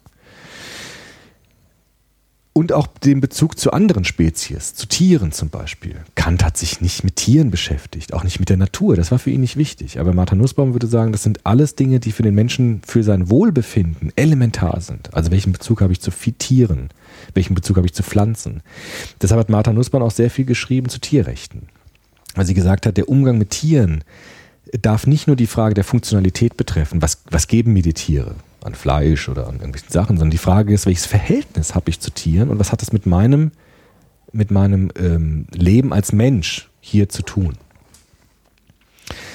Genau, das sind so Grundbedürfnisse, die sie sagt. Zum Beispiel sagt sie auch, ähm, dass diese, diese, dieser Bezug zur Natur eben mehr ist als einfach nur die Frage, was kriege ich? Also die Moderne, sagt sie, ist immer geprägt von so einem Deal halt tatsächlich, ja, was ja heute wieder sehr aktuell ist. Also es geht immer um Deals. Mhm. Es geht oftmals um die Frage, was kriege ich, was brauche ich? Es geht um Geschäfte. Es geht immer um Bezahlen und Bekommen. Und sie sagt, wenn wir in dieser Logik nur leben, dann verarmen wir dadurch. Ja? Mhm. Und das ist, ähm, was sie halt sagt. Und sie sagt jetzt, es gibt bestimmte, äh, bestimmte Bedingungen, die erfüllt werden müssen, dass es ein gutes Leben gibt, die diese Grundbedürfnisse erfüllt. Und das sagt sie, ist eine dichte Theorie des Guten, sagt, nennt sie das. Im Gegensatz zu der Rawls'schen Konzeption der dünnen Theorie des Guten. Also Rawls hat so eine ganz dünne Theorie, weil er sagt, wir haben einen Schleier des Nichtwissens und wir verhandeln mit der Vernunft aus, was wir brauchen. Das ist eine sehr dünne Theorie, sagt sie.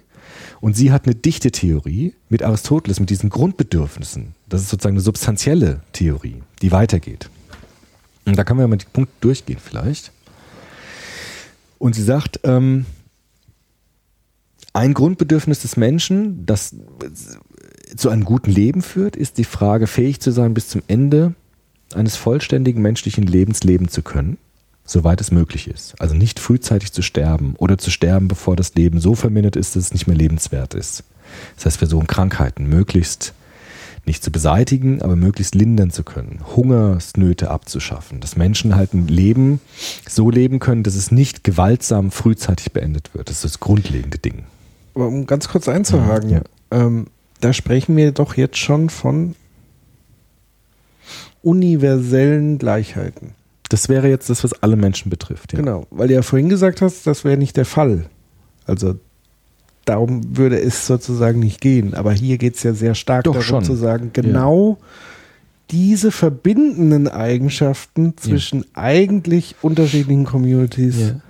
zu finden und sie damit universell zu verbinden. ja, aber also diese ersten Grundfunktionen, die sind universal. Ja. Aber die späteren, die ich dann gleich zeigen werde, sind die, die ich nur in Communities erfüllen kann. Also Ja. diese Frage nach, nach Bindung, nach Werten, die Ja. können mir nur dichte Gemeinschaften geben, Genau. die nicht einfach nur eine funktionale Gesellschaft in Arbeitsteilung mir geben kann, sondern dafür brauche ich echte Beziehungen. Echte, dichte Beziehungen, die über die Funktionalität hinausgehen. Und Das ist schon klar, Das ist das Kommunitarische. Also sagen, um ein gutes Leben zu haben, brauchen wir Gemeinschaft und nicht nur Vertrag und nicht nur Deals und nicht nur Handel und nicht nur äh, was kriege ich, was nehme ich, sondern wir brauchen echte Beziehungen, Mhm. Um diese Grundbedürfnisse des guten Lebens erfüllen zu können. Und deshalb brauchen wir Gemeinschaften. Ja, aber wenn sozusagen alle sich auf diese Grundbedürfnisse einigen würden und sie erkennen würden gegenseitig, dann hätten wir ja schon mal einen großen Schritt getan. Ja klar, das ist ja auch die ersten, das ich jetzt gesagt habe, wäre sogar ein liberales Modell. Also zu sagen, wir sollten möglichst die, ähm, die Möglichkeiten des Lebens ausschöpfen und möglichst Krankheiten beseitigen oder bekämpfen. Das wäre etwas, was alle Menschen betrifft. Natürlich, klar. Das kann man ja auch noch auf der, auf der liberalen Ebene verhandeln. Aber diese, diese konkreteren Dinge, die kommen dann in die kommunitäre, äh, Communi- Communities dann hinein. Zum Beispiel ist das erste, das zweite auch noch. Eine gute, Gesundheit zu haben ist wichtig, sagt sie, angemessen ernährt zu werden, angemessene Unterkunft zu haben, diese ganzen Grundbedürfnisse, das betrifft alle Menschen. Aber sie sagt auch zum Beispiel Gelegenheit zur sexuellen Befriedigung zu haben. Das ist interessant. Das hätte Kant niemals über die Lippen bekommen. Der Rawls auch nicht. Also dass Sexualität zum Beispiel ein Grundbedürfnis ist, was sich nicht in einem Vertrag lösen kann. Natürlich gibt es vertragliche Sexualität, aber das ist nicht das, was, was äh, ihrer Meinung nach zum guten Leben gehört, sondern zum guten Leben gehört Sexualität in Gemeinschaft, in Liebesbeziehungen zu haben. Das ist aber das, was Menschen brauchen. Sie sagt, fähig zu sein, unnötig Schmerzen zu haben, also ähm, Schmerzen zu vermeiden und lustvolle Erlebnisse zu haben. Also eine ganz sinnliche, das ist dieses Griechische, was sie meint, die Martha Nussbaum. Also nicht nur dieses kantische, Kopf äh, gesteuerte, sondern sagen, es geht um Leiblichkeit, es geht um sozusagen Sinnlichkeit. Es geht äh, darum, fähig zu sein, die fünf Sinne zu benutzen, fähig sein zu fantasieren, zu denken und zu schlussfolgern. Es geht darum, fähig zu sein, Bindungen zu Dingen und Personen außerhalb unserer selbst zu unterhalten. Diejenigen zu lieben, die uns lieben und sich um uns zu kümmern.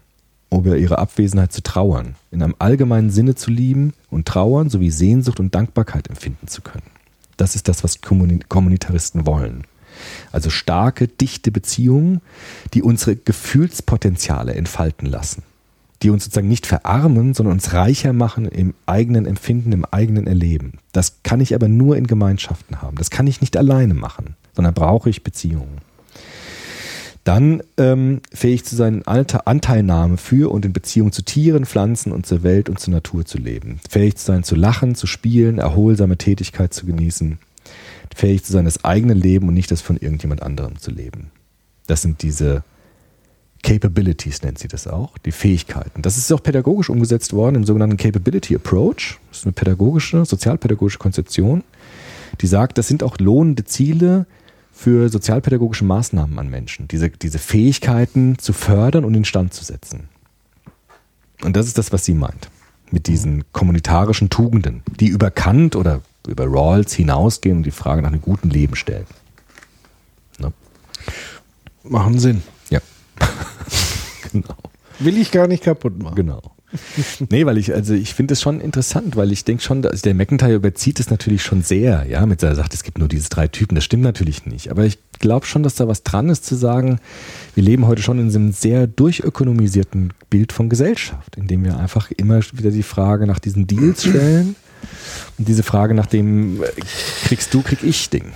Mm, Vielleicht muss ich da tatsächlich nochmal so ein bisschen aus der Medienperspektive ähm, sprechen. Ich glaube tatsächlich, ähm, die Welt, die McIntyre wahrnimmt, die wir wahrnehmen, wird ja in erster Linie durch Medien vermittelt. Ja. Und Medien waren von vornherein und sehr, sehr schnell durchkommerzi- durchkommerzialisierte ähm, Produkte, Dinge. Also das heißt, ähm, sowohl der Journalismus oder überhaupt die Vermittlung der Welt über Medien wurde sehr schnell refinanziert durch kommerzielle Interessen, sprich Werbung etc. Ja. pp.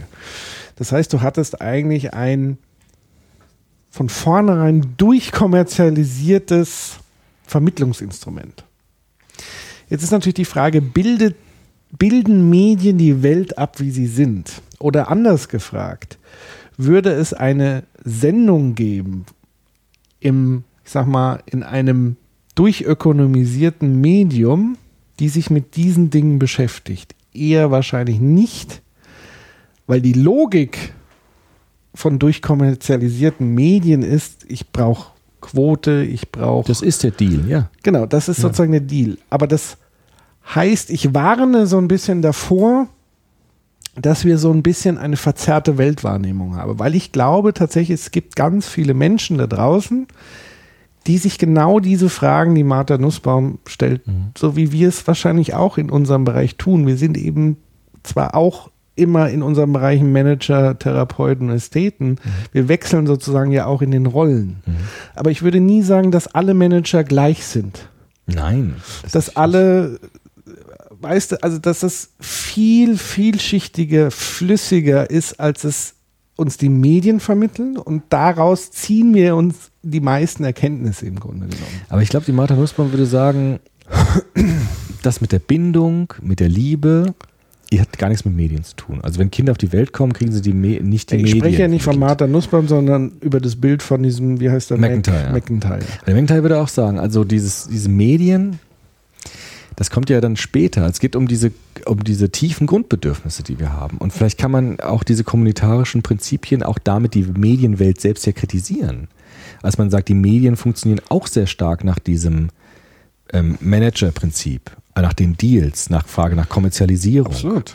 Und vielleicht gibt es kommunitarische Prinzipien, die man auf die Medienwelt anlegen kann und zu sagen, wie gehen wir eigentlich miteinander um in den Medien? Also geht es da um Frage nach Freundschaft, nach Anerkennung, nach Respekt oder geht es einfach darum, jemanden kaputt zu klüppeln, was ja auch im Grunde so ein Gewinner-Verlierer-Prinzip ist? Also das Ding ist ja, ähm,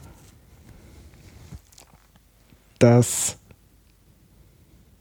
ein Angebot, wie wir es jetzt haben, ist ja erst möglich. Also ich glaube, dass sozusagen das Internet eigentlich ein Instrument ist, was den Kommunitariern sehr nahe kommt. Eigentlich schon, ja. Weil es Also es gibt die Möglichkeit. zumindest am Anfang, Ja. jetzt sind wir wieder bei der Internet-Utopie, Ja. es erstmal nicht wirklich darauf ankam, damit Geld zu verdienen Ja. sondern da ging es darum, Fragen des guten Lebens tatsächlich auch ein Stück weit mit zu Mhm. beantworten. Also wie können wir gemeinsam Wissen verbreiten? Wie können wir ähm, die Welt äh, miteinander vernetzen? Wie können wir die Welt sichtbar machen? Wie können wir die Vielschichtigkeit sichtbar machen? Wie können wir auf Probleme auf, in der Welt hinweisen? Wie können Forscher zusammenarbeiten, dass wir gemeinsam entdecken, Klimawandel etc. pp. Also als Instrument des guten Lebens auch zu begreifen, was erstmal nicht diesen ökonomischen Zwängen. Dann ist es aber immer ökonomisierter, also dann ist Klar. sozusagen diese Logik wieder Es reingekommen. kommt halt rein, ja. Nichtsdestotrotz gibt es jetzt immer noch Möglichkeiten, wie wir sie jetzt tun. Auch wir sind natürlich immer noch betroffen von Ökonomisierung, keine Frage. Aber dass wir überhaupt hier senden können und dass uns überhaupt ein paar tausend Leute zuhören können, wäre sozusagen in einem in einer Medienwelt des Mac McIntyre. McIntyres. Ja. Denke mal an McEnroe. Tennisspieler. McIntyre. ähm, in den 80er Jahren, wenn er das wirklich gemacht hat, nicht Hm. denkbar gewesen, weil da war kein Zugang Ja, zu da- diesen kleinen Medien. Also es gab keine kleinen Medien, es gab keine Ich-Medien Mhm. in dem Sinne und deswegen gab es kein Programm, was sich mit diesen Fragen beschäftigt Mhm. hat, weil jeder Programmdirektor gesagt hat, sag mal, spinnt ich muss hier Geld verdienen, also muss ich Ja. hier eine Show machen, die alle Menschen interessiert. Und diese Fragen interessiert doch keiner oder es ist viel zu kompliziert und so weiter und so fort. Ich glaube, der McIntyre war sehr kritisch auch generell mit Medien, weil er gesagt hat, die Ja, Medien natürlich, zu Recht. und ähm, ja. wir brauchen hat wieder er ja zum echte Teil Beziehungen. auch wirklich recht. Und es ist ja zum Teil heute immer noch so. Also wenn du dir ein Programm anguckst, ähm, ist es, und ich arbeite ja zum Teil sogar in dem Bereich, wo es eigentlich auf Ökonomisierung nicht so ankäme, es aber dann trotzdem irgendwie tut. Also wenn ich so ein bisschen auf die öffentlich-rechtlichen an, anspiele, dass die eigentlich nicht abhängig sind von Quote, aber es dann doch wiederum Ja. sind, weil sie sozusagen durch die Privaten in diesen Sog hineingeraten. Ähm, und das meine ich halt einfach, dass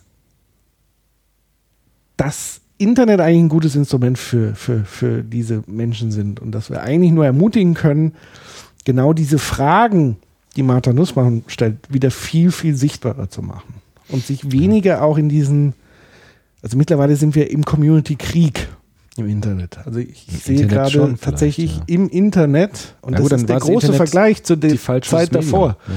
Vielleicht müssen wir weg vom Internet. Also vielleicht müssen wir weg von diesen Technologien Nein, und das glaub echte Gemeinschaften wieder. Also ich will mich gar nicht auf, ich meine, vielleicht Auch, Ich ab bin- nicht, aber nicht wieder entweder ich will auch oder. nicht wieder, Internet ent, wieder rein. aber nicht entweder oder, sondern es Nee, muss ein sowohl als auch auch, das ist, glaube ich, auch den Kommunitariern ganz, eigentlich gar nicht so wichtig, ob es jetzt das Internet ist oder Medien sind. Ich glaube, was die einfach wollen, sind, dass Gemeinschaften entstehen. Ob die jetzt im Internet entstehen, wenn es im Internet nicht klappt, dann lassen wir es halt im Internet, sondern machen es halt wieder analog. Also ich glaube, die Kommunitarier sind auch gar nicht darauf aus, jetzt eine bestimmte Form zu finden, sondern die sagen, wir brauchen Gemeinschaften, weil in Gemeinschaften wir bestimmte Funktionen überhaupt erst erfüllt bekommen.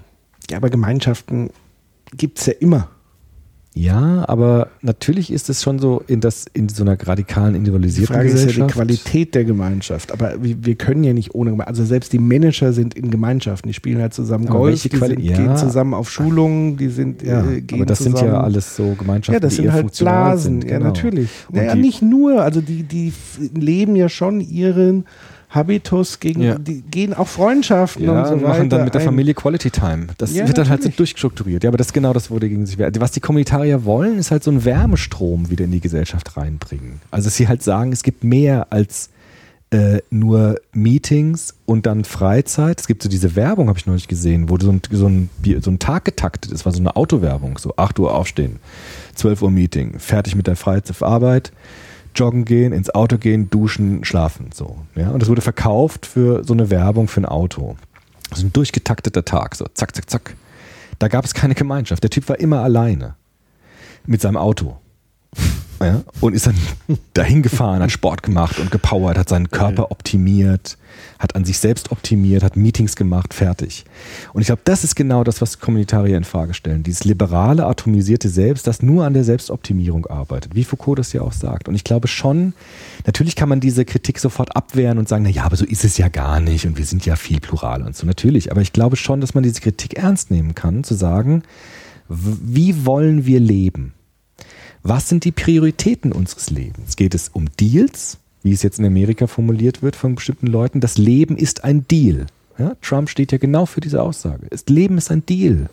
Es geht darum, Geschäfte zu machen. Und was Trump ja eigentlich meint, ist, es geht darum, den anderen über den Tisch zu ziehen. Das ist ja das, was er mit Deal meint. Deal ist ja bei ihm kein gerechtes, faires Win-Win-Ding, sondern Deal heißt, guck, dass du das Beste rausziehst und das meiste kriegst in den Geschäften, die du machst. Das ist das, was er Deal nennt. Und ich glaube schon, dass Trump ein Zeichen der Zeit ist. Trump ist ja kein, Ja, absolut. Ja, er wird ja auch dafür gewählt und er- er repräsentiert ja einen bestimmten Habitus. Er Und er ist der repräsentiert, Repräsentant dieser Medien. er repräsentiert eine bestimmte Ethik. Ja. Und die Kommunitarier wie Martha Nussbaum würden halt schon eine Gegenfrage stellen. Ist das die, Sa ist das die Gesellschaft, die wir wollen? Ist das das, was das Leben uns bietet? Ist das die Art, wie wir leben wollen? Oder gibt es nicht noch tiefere Dimensionen des Menschenseins, die dadurch gar nicht erfasst werden?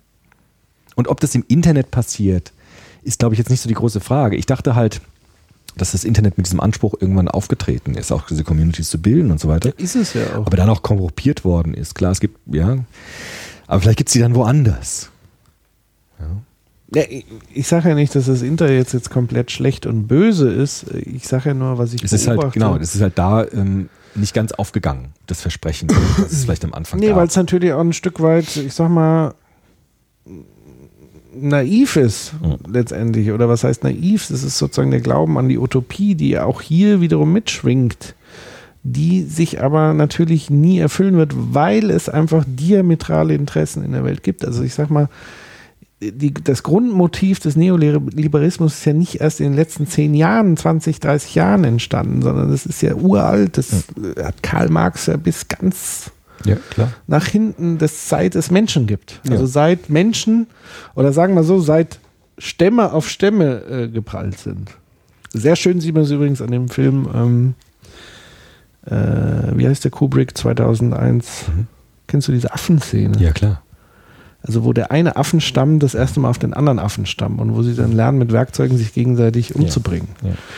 Seitdem kann man eigentlich sagen, ist, ist sozusagen diametral geht es um. Ja. Und dann sind wir halt leider wieder bei Monsieur Foucault. Ja, und die Kommunitarier würden fragen, ist das alles, was das Menschsein bietet?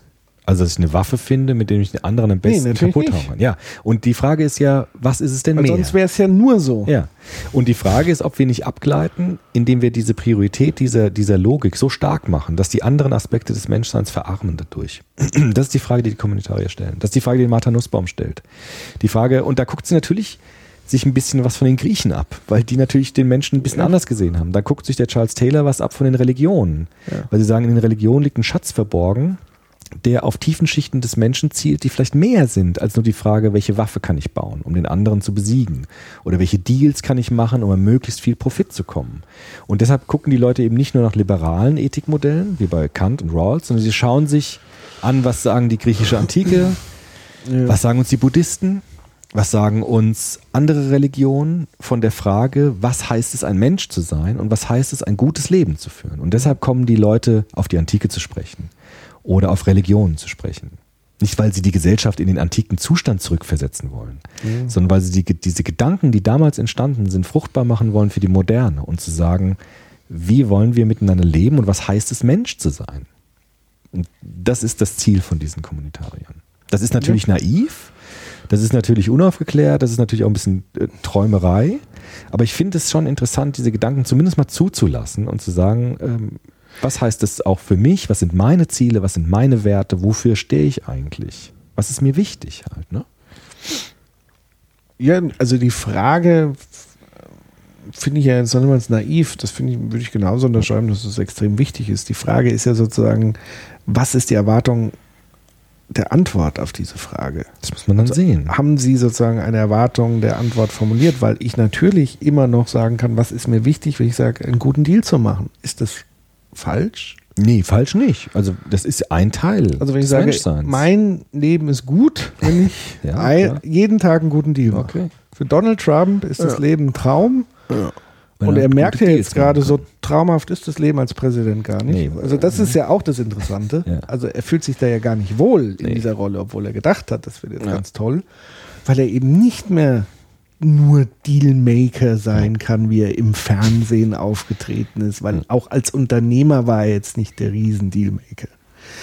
Ähm, also da platzt so ein bisschen auch dieser Traum äh, des guten Lebens des Dealsmachens. Ähm, also ich finde schon sehr wichtig, diese Fragen ständig zu stellen und ich glaube, dass sie auch in jedem von uns wirken und ich finde sie auch wichtig als Antithese zu der anderen These zu sagen, alles ist oberflächlich, alles ist flach, alles ist Optimierung, alles ist Geld verdienen und so weiter. Aber ich glaube trotzdem, dass es ja trotzdem immer wieder stattfindet. Vielleicht tatsächlich äh, muss man es sehen auf, auf die großen Philosophen, Soziologen sozusagen, auch dass da eine Dialektik stattfindet. Würdest du denn sagen, dass sozusagen Kant dann die Quelle des Dealmakers ist? Ja, das, haben, das sagen Das die auch schon. bitter. Also sie sagen natürlich, Kant war, hat schon auch eine Tiefe gehabt, die natürlich darüber hinausging. Aber das neoliberale Modell bezieht sich schon auf diese Art des Denkens. Also die Frage nach Vernunft, die sich letztendlich, Adorno hat es ja auch gesagt, auf Zweckrationalität konzentriert, auf Strategie. Also strategisch zu denken, zweckrational zu denken. Aber ist Vernunft wirklich dann nur zweckrational? Hat Adorno gesagt. Die, das war das Versprechen der Vernunft, mehr zu sein als nur, nur Zweckrationalität. Das hat Kant ja noch gesagt. Aber der, äh, die Kommunitarier würden sagen, also das ist halt ein bisschen dünn, nur mit der Vernunft, der Zweckrationalität. Es geht nicht so ganz auf. Also das Leben wird nicht einfach super cool, wenn wir ganz nur die Vernunft einsetzen, sondern wir brauchen die anderen Aspekte eben auch. Nee, und das neoliberale Denken kommt aus diesem, aus diesem Verständnis des Gesellschaftsvertrags, der die liberalen Freiheitsrechte des Einzelnen garantiert und darüber hinaus sich zurückzieht. Ja. Und die Kommunitarier würden sagen, der Staat muss Möglichkeiten schaffen, dass Gemeinschaften sich bilden. Er muss zum Beispiel Teilzeitarbeit einführen. Diese ganze Arbeitszeitverlängerung und diese Rationalisierung von Arbeit, dass immer weniger Leute immer mehr Arbeit machen müssen, weil es immer um Profit geht, dass immer die Rationalisieren auf dem Arbeitsmarkt, das ist genau das, was die bekämpfen wollen. Also sie wollen sagen, wir müssen eher Arbeitszeitverkürzungen haben, damit die Menschen Zeit haben, Gemeinschaften zu leben, dass sie sich politisch engagieren können, dass sie auch Communities bilden können, Nachbarschaft wieder irgendwie eine Bedeutung bekommt, Freundschaft auch leben können und nicht einfach, dass man immer mehr arbeiten muss und immer weniger Zeit mit immer weniger Personal. Das sind solche Forderungen, die die stellen. Also sagen, wir brauchen mehr Freizeit, wir brauchen mehr Muße. Ja? Die Griechen waren zum Beispiel die, die diesen Begriff der Muße auch erfunden haben. Aristoteles hat es gesagt. Für Aristoteles war gar nicht der Gegensatz zwischen Arbeit und Freizeit, sondern er hat gesagt, die Arbeit ist nicht so wichtig. Die Arbeit braucht man, um zu leben. Aber das Wichtige im Leben ist die Muße, nämlich diese fruchtbare Untätigkeit, die mich zu diesen Fragen des guten Lebens überhaupt erst führt. Also wenn ich die Freizeit habe, wenn ich Stille habe, wenn ich Pause habe, dann kann ich so etwas wie Muße entwickeln. Und das ist das, worauf die Kommunitarier hinweisen wollen. Und aus diesem Hamsterrad der Produktion, dass das ein bisschen entschleunigt wird, sodass Menschen wieder so etwas wie Muße überhaupt haben können.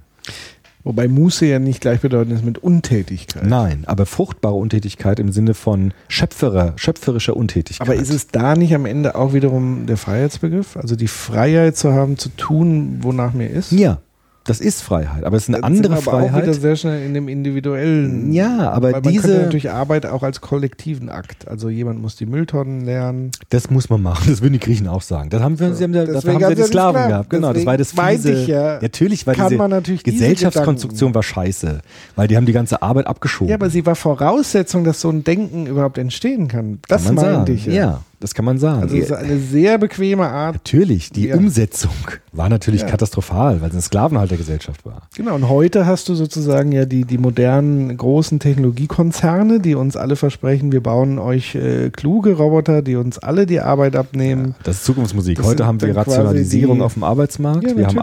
Arbeits wir haben immer weniger Arbeitskräfte für immer mehr Arbeit. Wir haben die Freisetzung von Arbeit, wir haben die Durchrationalisierung von Arbeit. Das Ja. ist die mit den Maschinen. Ach, das weiß ich nicht, ob das irgendwann kommt. Aber heute sehen wir, dass die äh, dass Ungleichheit zunimmt, weil Arbeit rationalisiert wird. Und da kann man natürlich diese aristotelischen Gedanken aufgreifen. Was heißt heute Muße überhaupt noch? Was heißt das eigentlich? Heißt das Freizeitstress, wie bei den Kids, die ständig unter Strom stehen, weil sie Tennis spielen müssen, Nachhilfe haben, schwimmen und Musik äh, lernen müssen und Instrument lernen müssen? Oder was heißt da eigentlich Muße? Ja, das Müssen ist halt der, der, der Knackpunkt. Also es geht eigentlich um Freiheit und Selbstgestaltung. Geht es darum, dass du nach der Arbeit sofort ins Fitnessstudio rennst, weil du deinen Körper optimieren musst, damit du attraktiv bleibst? Ist das das glückliche Leben? Oder geht es darum zu überlegen, erstmal Freiräume zu schaffen, indem wir uns diese Frage überhaupt erst stellen, wie will ich eigentlich leben? Das ist also dieses, dieses, diese Pausieren vom Getriebensein. Das ist das, was die, was die äh, Martha Nussbaum meint. Und da natürlich orientiert sich Aristoteles, der diesen Begriff der Muße überhaupt erst erfunden hat. Und der Kant hat das natürlich nicht so stark gemacht. Ja, aber es geht Also da geht es am Ende tatsächlich wieder um die individuelle Freiheit. Tatsächlich.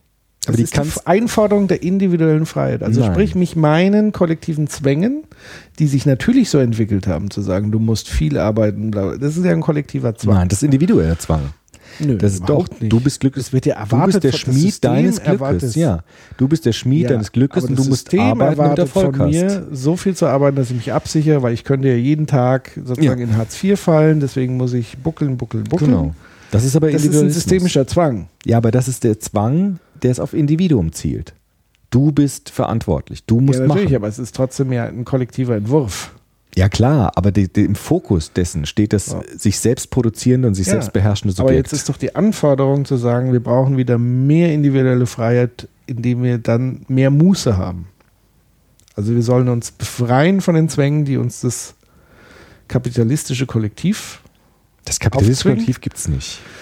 Naja, was ist es denn sonst? Wir machen ja alle mit. Also Ja, wir, wir laufen ja alle mit im Hamsterrad. Aber was, was ist es denn sonst? Es ist ja nichts, es ist ja auch keine Inseln, die jetzt, es sind ja keine Atome, sondern es ist ja ein Zusammenspiel. Auch hier sind Beziehungen. Ja, im über Spiel. Arbeitsteilung, ja. Über Arbeitsteilung und gemeinsame Produktion. Ja, aber es ist trotzdem immer noch ein Kollektiv. Also und das meine ich ja, dieses Entweder-Oder, dieses Trennende gibt es nicht, sondern wir arbeiten gemeinsam daran, dass wir dieses System haben. Ja, aber auf welcher Ebene? Und die Martha Nussbaum würde sagen, diese Muße, die kriegt man nur, wenn man Formen der Gemeinschaft leben kann, die über diese Arbeit und Produktion hinausgehen. Deshalb sagt sie ja auch, Spielen zum Beispiel ist wichtig. Gemeinsam, ja, auch Freizeit genießen zu können. Absolut. Also gemeinsam nichts machen. Sexualität zum Beispiel. Sexualität Ja. ist heute unter so einem Leistungsdruck. Ja? Sexualität hat heute wahnsinnig viel, fast schon Sportcharakter. Da würde sie die Fragen stellen, ist das, ist das eigentlich damit gemeint? Also ist das das, was wir damit wollen? Oder ist es nicht die Frage, ob wir wirklich in Gemeinschaft, also in tiefen Beziehungen das Leben wollen? Und das ist die Frage nach diesen Communities. Ja, auf der anderen Seite erzeugen Gemeinschaften aber genau diesen Druck. Also Kommunikation ja. in Gemeinschaften sorgen ja erst dafür, dass wir so einen Druck, also genau dieses Plappern über Sexualität, wird ja genau diese Anspruchshaltung auch mitgeplappert. Und daran orientiere ich mich wiederum. Und da bin ich dann wiederum bei Medien, die mir sagen, der eine sagt das zu Sex, der andere sagt das und das und das und dann entsteht eine Erwartungshaltung, die ich in meinem privaten Raum erfüllen Ja. muss. Ja. Aber das hat ja auch wiederum was mit, mit sozusagen, was sagt mir die Gruppe? Also es geht immer auch um diese Balance zwischen auch dieses kritische Hinterfragen, ist alles das, was mir die Gruppe sagt, Welche meiner Gruppe? Wertegemeinschaft. Naja, wenn ich mir Medien angucke Ja, in die Medien Deutschland, zielen aufs Individuum. Die Medien sagen, du musst Leistung bringen. Aber trotzdem ist es ja ein Teil von mir. Also ich kann das, ja, das ist ja nicht automatisiert. Medien werden von Menschen Ja, gemacht, klar. von Menschengruppen gemacht, von und die gucken sich ja auch, was denken Communities und so weiter und so fort. Sie führen das, sie machen das ja einfach nur sichtbar. Ja, deshalb brauchen wir Und das heißt, es gibt ja Pluralität verschiedene. von Communities. Ja, natürlich, aber die sagen mir alle was anderes. Ja, An- klar. An wen soll ich mich denn jetzt orientieren? Das kriegt man nur raus, indem man in, in wirklichen, echten Gemeinschaften lebt. Ja, und dann suche ich mir eine Gemeinschaft, die sagt, es gibt hier gar keinen Sex mehr vor der Ehe. Vielleicht. Du aber Und da, da habe ich jetzt weniger Druck dann, oder was? Nein, aber die, die Frage ist, wir werden ja in Gemeinschaften hineingeboren und wir können Ja. nicht so tun, als ob wir alle atomisierte Individuen sind, die dann einen Druck bekommen von der Gesamtgesellschaft, sondern es geht darum, Freiräume zu schaffen, in denen Menschen sich orientieren können und sich Menschen fragen können, wie sie ihr Leben gestalten möchten. Und dann in Gruppen, in Communities Formen des Lebens finden, die für sie angemessen sind. Es geht ja auch nicht darum, es geht ja auch darum, durch Communities Menschen aus Communities zu befreien, indem ich ihnen zeige, es gibt auch eine Gruppe, die anders lebt, als du es bisher kennst. Ja. Nur dazu muss ich halt den Raum haben für Communities und muss den Raum haben für echte Beziehungen, in denen ich mich entfalten kann. Und das kann ich nur über Beziehungen. So. Beispiel, nochmal zum Beispiel auf Anfang zurückzugehen, Activate, die Baumaktivisten. Ja. Das ist eine Community, die machen ein Angebot, Ja. was vorher vielleicht jetzt nicht so bekannt ist, durch Medien, durch Mhm. uns eher bekannt. Damit ist ein Angebot geschaffen, die eigentlich ein Gegenmodell sind zu dem, was wir jetzt die ganze Zeit besprochen haben, im Grunde genommen. So definieren sie sich ja auch. So ja. definieren sie sich selber. Ja. Also das heißt, es ist vorhanden, zwar im Kleinen, aber ich glaube, so wie ich sie verstanden habe, sind sie auch nicht die einzige, die so sind. Das heißt, es ist ja alles da. Ja, also es ist eben nicht nur dieses Schwarz. Also ich habe sozusagen, natürlich kann ich jetzt dieses Spiel mitmachen in diesem Leistungsdruck, aber ich habe auch die Möglichkeit tatsächlich immer noch heute auszusteigen. Mit schweren, massiven Ja, Preis. du einfach ist es musst. nie. Ja. Ich zahle auch den Preis, wenn ich in der Maschinerie des, des Kapitalismus drin ja, bin. klar. Also dieses Optimierungsding ist ja auch nicht schön. Ja, eben. Da zahle ich ja auch meinen Preis. Ja, eben, Aber ich mache es ja. ja. mit. Also offenbar profitiere ich ja schon irgendwie davon. Es gibt mir ja schon irgendwas. Ja, es gibt ja eine. Identität einer Leistungsgesellschaft. Erfolg, Prestige. und so. Ja, und ich glaube aber, dass wir sozusagen in einer pluralistischen Gesellschaft leben, wo viele unterschiedliche Entwürfe sichtbar sind und ich die Möglichkeit habe, auch wenn es was kostet, jederzeit mich zu verändern. ja klar. Und Gott sei Dank leben wir noch in der Demokratie, woanders sieht es schon ein bisschen düsterer aus, ähm, wo es eben nicht mehr ist. Also wir haben jetzt plötzlich eine Türkei, wo Dating-Shows verboten Ja, werden. das, das würde ich kritisieren. Es geht ja auch darum, wo Demokratie durch Körperhaarentfernung angeordnet wird und solche Dinge. Das ist die Gleichmacherei, die Kommunitaristen äh, bekämpfen wollen. Dass es wieder ein zentrales Wertesystem gibt, an die sich alle Menschen orient zu orientieren haben. Das ist ja die Gefahr. Ja. Kommun Kommunitarismus will ja Demokratie stärken. Also will ja sagen, wir, wir wollen mehr Demokratie, weil wir halt Gemeinschaften haben, die unterschiedliche Werte, plurale, bunte, also eine bunte, vielfältige Kultur. genau, aber auch das hat natürlich Eigentlich an, Multikulturalismus im Grunde letztendlich. ja, aber auch wir. das hat natürlich an irgendwelchen Punkten wiederum Grenzen. Natürlich hat es Grenzen, das ist ja ganz klar. Aber der Genau. Innen, habe ich ja vorhin gesagt, der Innenraum kann doch ausgefüllt werden. Und die Kommunitaristen beklagen etwas, dass wir diesen Innenraum gar nicht nutzen, sondern dass wir immer nur gucken nach unseren Erfolgsfragen, nach unseren. Ja, aber ganz ehrlich, da sind wir ja selber dran schuld. Ja, sagt ja keiner. Geht, ja, geht darauf hin, darauf hinzuweisen und zu sagen, es gibt auch andere Bedürfnisse, die da runterfallen, wenn wir das so machen. Ja, weil selbst sozusagen ja in autoritären und diktatorischen Regimen es möglich war, diese Nischen zu finden. Ja, dass Communities das auch ähm, aufgedeckt haben oder bekämpft ja auch, haben. Genau, Widerstandscommunities. Genau, das, die sind ja wichtig, wenn dieser Vertrag verletzt wird, dass die Community, Communities da Widerstand leisten, ne? wie Solidarność zum Beispiel. so. Aber äh, verstehe ich das tatsächlich so, dass es wirklich ein Appell ist oder ist es eher eine. Beschreibung des eigentlichen Zustands, Es der ja schon begann- immer so war? Es begann mit einer Kritik an diesem Rawlschen Modell. Das war der Anfang des Ja, Kommunitarismus. Also das war so eine theoretische Debatte eigentlich, eine akademische Debatte letztendlich. Also Fragen deckt dieser liberale äh, Politikgedanke von Rawls das ab. Und da hat sich das dran entzündet. Und dann ging es weiter, was folgt daraus? Und dann gibt es eben auch politische Forderungen oder auch solche, ja, was macht die Nussbaum? Das ist ja keine politische Forderung. Das sind halt Anstöße, über das Leben nachzudenken, wie wir es leben wollen. Und das, äh, das ist dann daraus entstanden. Und das ist bis heute eigentlich eine, also eine Diskussion, die Loch läuft. Also es ist auch nicht entschieden. Also kann man vielleicht so sagen, es ist der Versuch, das Loch zu füllen, was Kant so ein bisschen Ja. hinterlassen hat. Genau. Oder auch die Nebenwirkungen dieser Philosophie ein bisschen abzudämpfen. Die würden ja sagen, Oder Kant, nicht nur Kant, sondern auch Foucault. Kant und die Folgen, also genau. Die die, Folgen. die und alles vermasseln und vermiesen. Ja, das, sagen- würde der, das würde der Ta- äh, McIntyre sagen. Die uns alles vermasseln, vermiesen, dieses, die das Leben verkürzen und austrocknen, dieses Abkühlen, die die Vernunft nach vorne stellen, alles andere trivialisieren. Da, das ist wichtig, die Vernunft, aber es gibt Nebenwirkungen und um die müssen wir uns auch kümmern und die müssen wir abdämpfen. Ja. Und deshalb, das will der Kommunitarismus. Der will den Liberalismus nicht aufheben, um Gottes Willen. Die würden sagen, das ist alles wichtig. Aber es gibt halt Nebenwirkungen und die müssen wir ein bisschen abdämpfen, indem wir den, den Wert von Gemeinschaft und von äh, außervernünftigen Anteilen des Menschen betonen. Mhm. Ja, und sagen, es gibt auch das noch und das ist genauso wichtig und auch darum müssen wir uns kümmern. Ja. Und nicht nur die Strategie und das Zweckrational nach vorne zu stellen. Ja. Ja, Kann man so sagen. ja. Wollen wir jetzt noch ein paar Hörer Haben wir noch Fragen dazu jetzt, ne?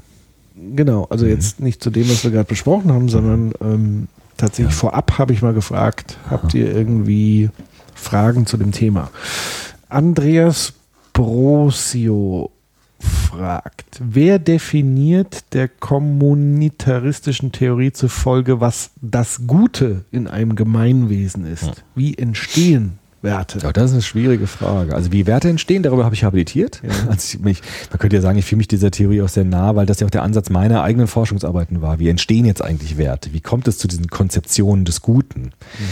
Und da äh, habe ich ja auch empirisch gezeigt, dass es in der Biografie von Menschen in der Auseinandersetzung in Gemeinschaften bestimmte Kernmomente gibt in der Biografie, bestimmte Evidenzmomente, die sind sehr wichtig, in denen Menschen erkennen, was für sie im Leben wirklich wichtig ist. Also es gibt bestimmte Begegnungen zum Beispiel, auch Krisen manchmal, bestimmte Schlüsselmomente in der Biografie, in denen Menschen Werte an sich selbst entdecken oder neue Werte erschließen. Das sind meistens so Schlüsselmomente, ja, Ja. Krisen oder Begegnungen. Und so entstehen häufig Werte.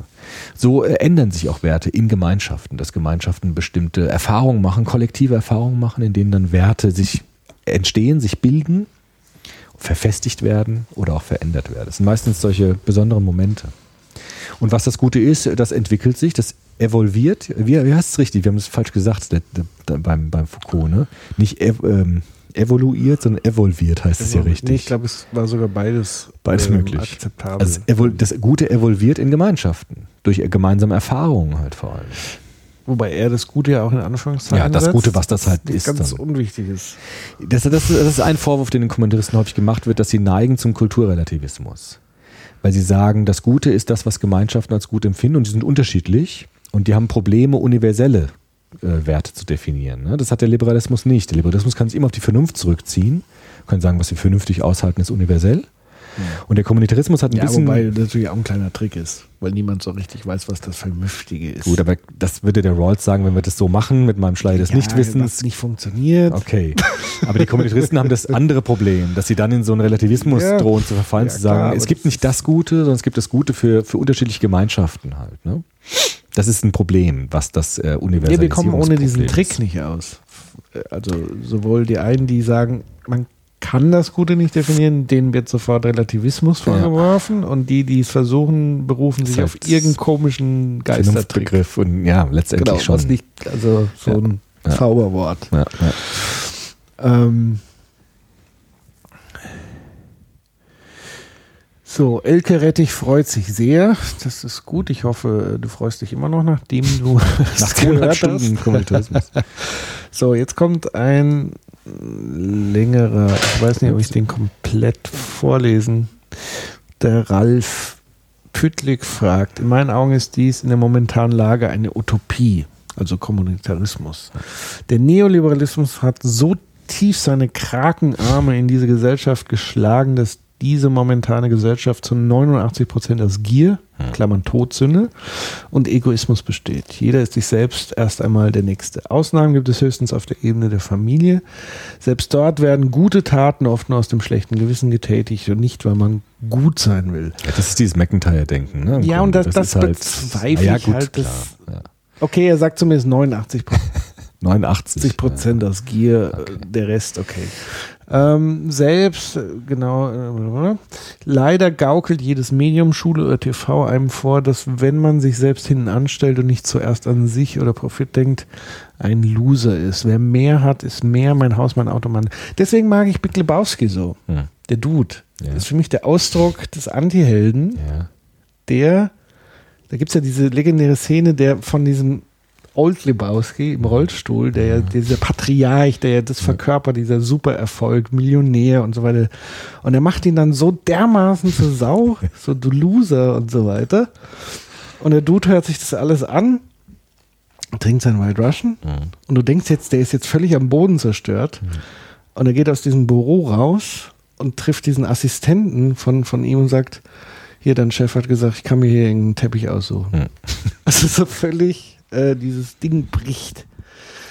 Ähm, so, nur in extremen Situationen hat sich bisher gezeigt, dass es Menschen gibt, die tatsächlich überwinden können, über ihren Schatten zu springen und etwas Gutes auch für andere zu tätigen. Durch die bequeme Situation, in der wir uns derzeit befinden, Seit über 70 Jahren kein Krieg, keine ernsthaften Naturkatastrophen, jeder TV, Konsum und Playstation, die uns berieseln und ablenken vom Rest der Welt, kommen wir nicht in die Situation, uns ernsthaft mit dem Kommunitarismus auseinanderzusetzen. Also meine Frage.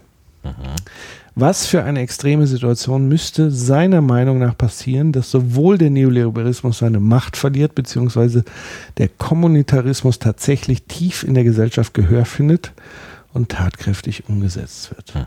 Naja, gut. Kann ich jetzt nicht genau sagen. Also, das ist schon eine sehr düstere Diagnose. Ja, Da würde der McIntyre ihm zustimmen. applaudieren Adorno im Grunde auch dann letztendlich. in seinen schwarzen Tagen. ja. Aber Ich meine, was wir halt schon tun können, finde ich, als Pädagoge würde ich das sagen, diese über Erziehung, über Beziehung zu Kindern kann man halt viel machen und kann sich Freiräume schaufeln, indem man Gemeinschaft lebt. Also ich glaube schon, dass das geht. Ja, und ich glaube auch ein Stück, was ein Stück tatsächlich auch so ein bisschen mit dazu ist, auch so ein Stück weit Verzicht. Also, weil wir oft ja auch diesen Traum nachjagen, immer mehr zu haben. Ja. Und auch einfach mal sagen, sich zu besinnen, zu sagen, okay, solange ich was zu essen habe und so weiter. Also, gerade wiederum die Leute, die in den Bäumen leben, Mhm. sind ja materiell sehr genügsam und trotzdem sehr, sehr happy. Die sind den ganzen Tag beschäftigt. Und weißt du, was ich meine? Ja klar, nur er hat ja schon darauf hingewiesen, dass es ziemlich schwierig ist, in einer Gesellschaft, die so durchgetaktet ist. Das würde ich schon zustimmen. Das ist auch schwierig. Ja, aber auch da gibt es ja mittlerweile sozusagen Gegenbewegungen, also diesen Minimalismus. Ähm, ich glaube, da hast du auch mal was erzählt. Also Leute, die sozusagen in So kompletten Besitz so wenig wie möglich Ja. konsumieren und so Gibt's weiter. auch schon, das ja, sind klar. wieder Communities, die entstehen. Also Ja. auch da greift wiederum diese Dialektik und im Grunde genommen ist der Kommunitarismus, so wie du ihn beschrieben hast, ja eigentlich schon immer irgendwie aktiv. Mhm. Naja, die Frage ist, welche Freiräume haben wir? Ne? Also, ja. Ich glaube, dass wir noch im Gegensatz zum Mittelalter ziemlich viele Freiräume. Die Frage ist, ob wir irgendwann wieder ins Mittelalter kippen. Ähm, so, das stimmt. Und selbst soziale Bewegungen, die für Gerechtigkeit ein, also Sven Olsen schreibt es, äh, wie etwa der Feminismus, wurden vom Neoliberalismus vereinnahmt. Alles wird dem Finanzkapitalismus Ja. untergeordnet. Menschenbildung, Pflege und Umweltschutz. ja, das ist Adorno, ne? das ist Frankfurter Schule. Es gibt kein richtiges Leben im Falschen. ja. Ja, das kann man so sehen. Da kann man, wenn man das so sieht, hat man keine Antwort drauf. Da wüsste ich jetzt auch nicht, das, wenn das stimmt, wäre es schlimm. Ich weiß nicht. Ich hoffe nicht. ich Also es stimmt weiten Teiles, aber ich glaube einfach, dass da wieder dann Hegel greift, dialektisch gesehen es Gegenströme verursacht, weil sozusagen dieses Grundbedürfnis, was Martha Nussbaum beschreibt, diese, dieses Grunddenken seit der Antike nie ausgelöscht Wird Und selbst in aktiviert. ganz düsteren Zeiten nie ausgelöscht ist, sondern immer wieder sich fortsetzt. ja, wobei halt, ich meine, Und selbst wenn es irgendwann nicht der Fall ist, sind sie am Ende doch alle happy, weil dann alle gleich leben.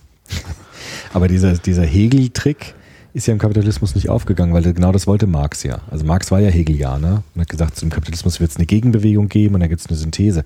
Aber der Kapitalismus hat alle Gegenbewegungen schon geschluckt. Das ist schon faszinierend, dass der Kapitalismus so flexibel ist, dass er auch kritische Stimmen vereinnahmen kann. Also er ist, er ist unglaublich anpassungsfähig. Gut, und das warten wir mal ist auch ab. das Problem. Ist halt jetzt gerade in einer sehr. Ja, wenn man sich die Geschichte, ja, wenn man sich die Geschichte anschaut, ist es eben nicht so dialektisch gewesen, sondern jede Gegenbewegung wurde halt hineingenommen in die eigene Logik. Also der Kapitalismus ist halt wahnsinnig flexibel. Also Ja, gut, aber wie lange gibt es sozusagen den Kapitalismus in der heutigen Form? Also es gibt ja auch nicht den Kapitalismus. Ja, nur weil du jetzt mit Hegel kamst. Also Hegel ist beim Kapitalismus ist nicht aufgegangen, weil Marx hat es ja eben äh, versucht und es hat, es ja, hat nicht aber ich sage mal, funktioniert. der, der Kapitalismus der äh, Industrialisierung mit Fabrik, der hat sich ja schon Natürlich hat sich verändert. daraufhin entstanden. Aber das Grundprinzip ist das gleiche. Marktwirtschaft. Ja, schon abgedämpft, klar, aber das Ja, Grundprinzip natürlich. ist das gleiche. Ja, ist aber die Frage, ob das Grundprinzip wirklich der Kapitalismus ist. Ja, das Grundprinzip heißt, wir Oder produzieren. Nein, Handel, das Grundprinzip, Markt? nein, das Grundprinzip des Kapitalismus ist, wir produzieren für Profit. Wir gehen auf Profit und nicht auf Nachfrage. Das ist das Ja. Grundprinzip des Kapitalismus. Und das ist nach wie vor natürlich unser Grundproblem. Deshalb machen wir natürlich, haben wir große Nebenwirkungen mit diesem Grundprinzip. Wir produzieren mit dem, mit dem Ziel, Profit zu machen und nicht Bedürfnisse zu decken. Das ist natürlich das Grundprinzip. Und das haben, sehen wir auch, dass es Probleme bringt, global gesehen. Klar. Da würde ich jetzt dialektisch Andreas Borosius zitieren. Er sagt, pauschales Kapitalismus-Bashing bringt meiner Meinung nach keinen Fortschritt, weder im Denken noch im Handeln. Zudem ist Neoliberalismus eine voraussetzungsvollere Thematik als oft nahegelegt und Das stimmt auch wieder natürlich, klar. So, ähm, dann gibt es nochmal so ein bisschen Schwarzmalereien Schade, unsere von Fans oft Sven so Olsson. Andererseits waren viele Ideen auch eine Utopie, bis sie sich etablierten. Ich befürchte allerdings, dass diese aktuelle Form des Kapitalismus das Ende der Menschheit auf diesem Planeten bedingen wird. An eine Wende vermag ich nicht mehr zu glauben. Hm, Darauf nochmal Andreas Brosius. Ich tue mich schwer mit Versuchen, gesellschaftliche Totalität zu beschreiben und allumfassende Veränderungen zu konzipieren. Mir ist ein projektorientiertes Vorangehen in gemeinsamen kritischen Diskursen sympathischer. Er zitiert, die revolutionäre Praxis braucht also kein umfassendes und detailliertes Schema der zu errichtenden Gesellschaft auszumalen, so wenig sie beweisen oder bedingungslos garantieren müsste, dass diese Gesellschaft alle Probleme, die sich hier jemals stellen, zu lösen vermag. Sie beschränkt sich vielmehr darauf zu zeigen, dass ihre Vorschläge keine Widersprüche enthalten und dass deren Verwirklichung, soweit man es überblicken kann, die Problemlösungskapazität der Gesellschaft ungeheuer anwachsen lassen würde. Er zitiert Castoriadis Ja. 1984 Gesellschaft als imaginäre Institution. Sagt ihr das was? Ja, Castoriadis kenne ich auch.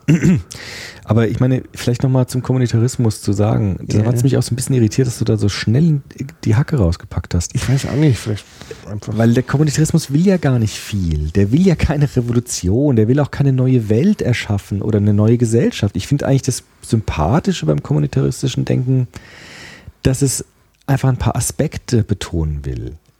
Kein Kommunitarier ist revolutionär. Es geht nicht darum, die Welt zu retten. Das ist ja gar nicht der Anspruch. sind das wieder die Therapeuten. Nein, der Die Kommunitarismus. Weltretter, meine ich. Ja, genau, genau. Das wären so eher die Therapeuten, richtig.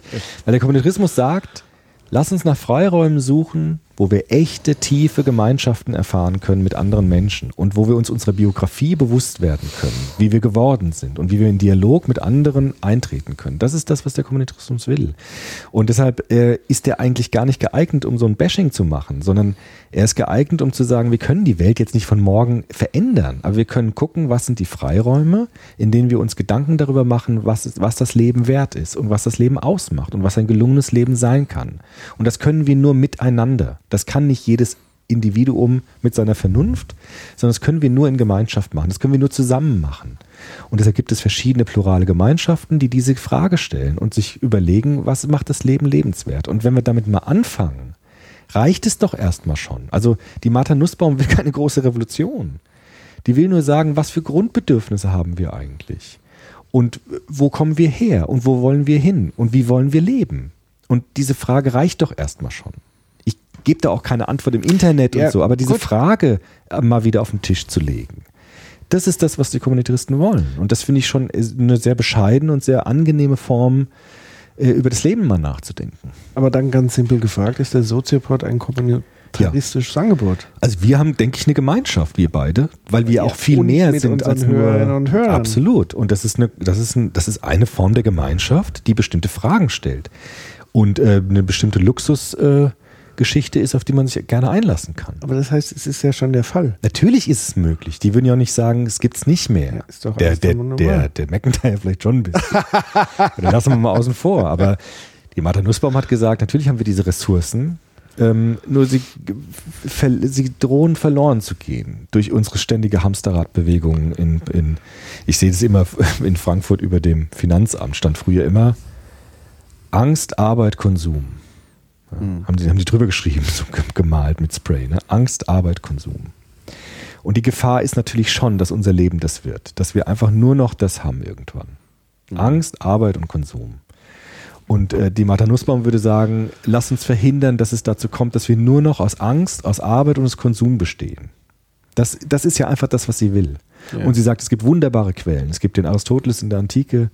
Es gibt Religionen, die eine unglaubliche Tiefe des Menschen ausgelotet haben. Und lass uns dahin gucken und in Gemeinschaft darüber das versuchen, äh, mal so auszuloten, was das für uns bedeuten könnte. Mehr wollen die doch gar nicht. Ja. Ja? Und deshalb so. Ja, aber ich glaube, ja, ich sehe das gar nicht so düster, muss ich sagen. Tatsächlich. Also zum einen, was ich halt ganz spannend finde, ist ja diese sogenannten Millennials. Kenn ich nicht. Du kennst Millennials nicht, diese Generation Nee. Y. Achso, das ist dir doch. Ja. Ähm, Generation Y, die ja eigentlich genauso verortet werden wie Kommunitaristen. Die nämlich genau dieses System der Unterwerfung in Frage stellen, die eben sagen, wir ähm, arbeiten, also wir leben nicht um zu arbeiten, sondern wir arbeiten um zu leben. Ja. Und das finde ich interessant, weil da gerade ganz viele Konflikte stattfinden. Ähm, das beobachte ich an vielen Stellen, wo sozusagen diese alte Generation, diese Leistungsgeneration, wo wir noch ein Stück weit drin sind von unserer Eltern Nachkriegszeit und so weiter. Wir müssen aufbauen, uns muss es später besser werden und so weiter, dass die da eigentlich schon so ein bisschen in so einem Dropout sind Mhm. und sagen, also Karriere ist uns eigentlich nicht so wichtig. Wir wollen lieber mit Freunden zusammen sein. Wir wollen unsere Zeit. Mhm. Also tatsächlich wird es so festgemacht. Und es wird aber auch gleichzeitig kritisiert, dass die halt so schlurig sind und eben nicht mehr so viel leisten wie Mhm. wir früher noch. Und ich finde schon, dass das A, ein bedenkliches Zeichen ist, dass es diesen Konflikt, also dass es sozusagen alte Kräfte gibt, die versuchen, diese Generation Y auch so in diese Richtung des Faulenzertums. Das zeigt ja schon so sehr, wo, wo, wo dieser Druck angesetzt wird. Und es zeigt mir auf der anderen Seite, dass es offenbar eine Generation gibt, die sich eben dem wiederum widersetzt. Also von daher, also noch kein Game Over. Natürlich bitte. Ja? Also Auf ähm, keinen Fall. Das, das würden die Kommunitaristen nicht sagen. Die sind keine Adorno-Leute, die sagen schwarz alles. außer der McIntyre. Der ist halt, der ist auch so ein bisschen launisch, glaube ich. Der, der will sowas raushauen auch, um mal zu sagen, auch mal hinzuweisen, hier, pass auf, wir drohen eigentlich eher abzustürzen in so eine vollkommene Belanglosigkeit der Arbeit und des Managements. So. Jetzt ist es spät. Ja. Halb vier Uhr morgens. Halb drei, oder? Nee, halb Oh, vier. krass. Du hast die Uhr nicht umgestellt. Ach nee, das ist ja unsere, unsere Zeit hier, klar. Mhm, okay. Ja, Ja. krass. Und ich würde sagen, wir kommen jetzt mal langsam zu Ende. Ja. Und ähm, ja, tut mir leid, dass ich so am Anfang so reingeholzt Nee, war ja gut, nur ich wollte erstmal fertig erklären, damit wir nicht. Ja, das war das Problem sozusagen. Ich wollte erst nochmal Aber ich wollte halt auch was sagen, sonst hättest du jetzt eine Ja, klar. Stunde vorgetragen. Nein, nein, ja, nein. Und dann war es jetzt so ein bisschen lebendiger. Ja, klar. Und dann habe ich dich hier ein bisschen ausreden. Weil ich wollte nur Dann ja zeigen, eingesehen. das ist nicht so streng, wie du jetzt denkst halt. Weißt du, also Ja, was ja, halt ja. sofort, weil das ich habe ja vorher nie was darüber, Ja. äh, sozusagen, ich kann mich ja nur Klar. an dem reiben, was ich Klar. vor, vorge, vorgelesen bekomme oder Ja. vorgehalten oder vorgetragen oder wie auch immer. Und das war dann vielleicht ein bisschen früh. ja, kein Problem. Wir haben es jetzt noch rund bekommen. Genau. So, in diesem Sinne, ähm, an euch da draußen, macht euch doch mal Gedanken über das gute Leben. Ja. Genau. Macht es doch zusammen mit Freunden, Kollegen, wie auch immer, anstatt irgendwie. Lass doch mal ein Meeting Nicht ausfallen. grübeln, ne? Diese Aufforderung, macht euch mal Gedanken über das gute Leben, heißt aber jetzt Ja, nicht. das ist jetzt kein Befehl. Nein, aber das hat auch kein, äh, Druck. Kommunitarisch heißt nicht sich hinsetzen und grübeln. Äh, Mit Leuten ins Gespräch kommen. Was tun? Zu- Was wir was machen? Ja, aber, äh, Ein mit- Geschenk, ein, aber, wie- äh, ein, ein Gesch miteinander reden ist doch auch okay. ja, äh, besser wäre es, äh, ein Geschenk zu kaufen für jemanden, den man mag und den man lange nicht gesehen hat und den besuchen. Jemandem eine Freude machen, eine Überraschung machen. Das ist Community. Also tun, Ja. handeln. Jemanden anrufen, den man lange nicht gesehen hat. Einfach mal so. Einfach mal fragen, wie geht's? Und Ja. es wirklich ernst machen, die Frage, wie geht's? Und nicht nur als Floskel. Ja. Also solche Erfahrungen mal zulassen. Ja. Ja? So, jemandem ein Geschenk machen. Einfach so. Ja. Und nicht grübeln, was ist das gute Leben und was ist der Sinn des Lebens. Ende ich so wie Adorno, natürlich. Da komme ich zu nichts. Das würde ja den Martha Nussbaum sagen, sondern guten Sex haben. Ja. Einfach so. Ein leckeres Essen kochen. Einfach so. Freunde einladen. Einfach so. Das, das ist, was die Kommunitaristen wollen. Ja. Ja. Dann mach das. Ja. Ich gehe jetzt auf jeden Fall ins Bett. Ich auch. In diesem Sinne, nicht vergessen, 23.05. Bielefeld. Ach ja, stimmt. Wie, ach ja, Was stimmt. machen wir da eigentlich? Muss ich mal überlegen. Vorurteile. Ah ja, stimmt. Ja, da sind wir doch. Was hatte es damit jetzt? Ah, nee, das muss Nee, mir nee, das machen wir dann nochmal. Also 23.05. ihr Lieben, ähm, Vorteile und äh, ich weiß nicht, wie, wie sieht es denn jetzt so frequenzmäßig aus mit dem Soziopod bei dir? Es kommt so ein bisschen drauf an, wie das Jahr sich jetzt entwickelt. Für Ja. mich, auch beruflich. Ähm, naja, klar, wir bleiben dran. Die Frequenzen sind halt so unterschiedlich. Ne? Das kann man jetzt nicht planen. Ich weiß nicht genau. Genau, ansonsten. Wir haben halt schon so viel gemacht, ne? Also, Ja, die Wünsche sind ja immer noch die groß. Wünsche sind groß. Können wir auch verstehen, aber wir kriegen es halt nicht so. Ich würde gerne mal so ein, was wir doch mal hatten mit diesem äh, Call-In oder so, das würde ich gerne noch mal irgendwie Ja, das werden wir ab Herbst machen. Das machen wir ab. Okay, das machen wir dann, ja. öfters. Ja, okay. Genau, wir können es ja vielleicht vorher einfach nochmal anders testen. Ja, oder wir machen natürlich bis dahin bestimmt noch Folgen. Ja, das auf jeden Fall. Also quasi nach fünf Monaten. Also es wird jetzt nicht wieder fünf Monate dauern. So Nee, viel sei schon auf keinen gesagt. Fall. Also vielen Dank fürs Zuhören, fürs lange Zuhören. Es war eine lange Episode. Ich hoffe, es entschädigt euch ein bisschen für die lange Wartezeit. Und äh, wir freuen uns wie immer über Kommentare, Weiterempfehlungen, nette Mails, ähm, all das, was ihr da draußen uns zu sagen habt. Ähm, ja, in diesem Sinne, tut was Gutes. Tschüssi. Tschüss. When you're down and out, when you're on the street,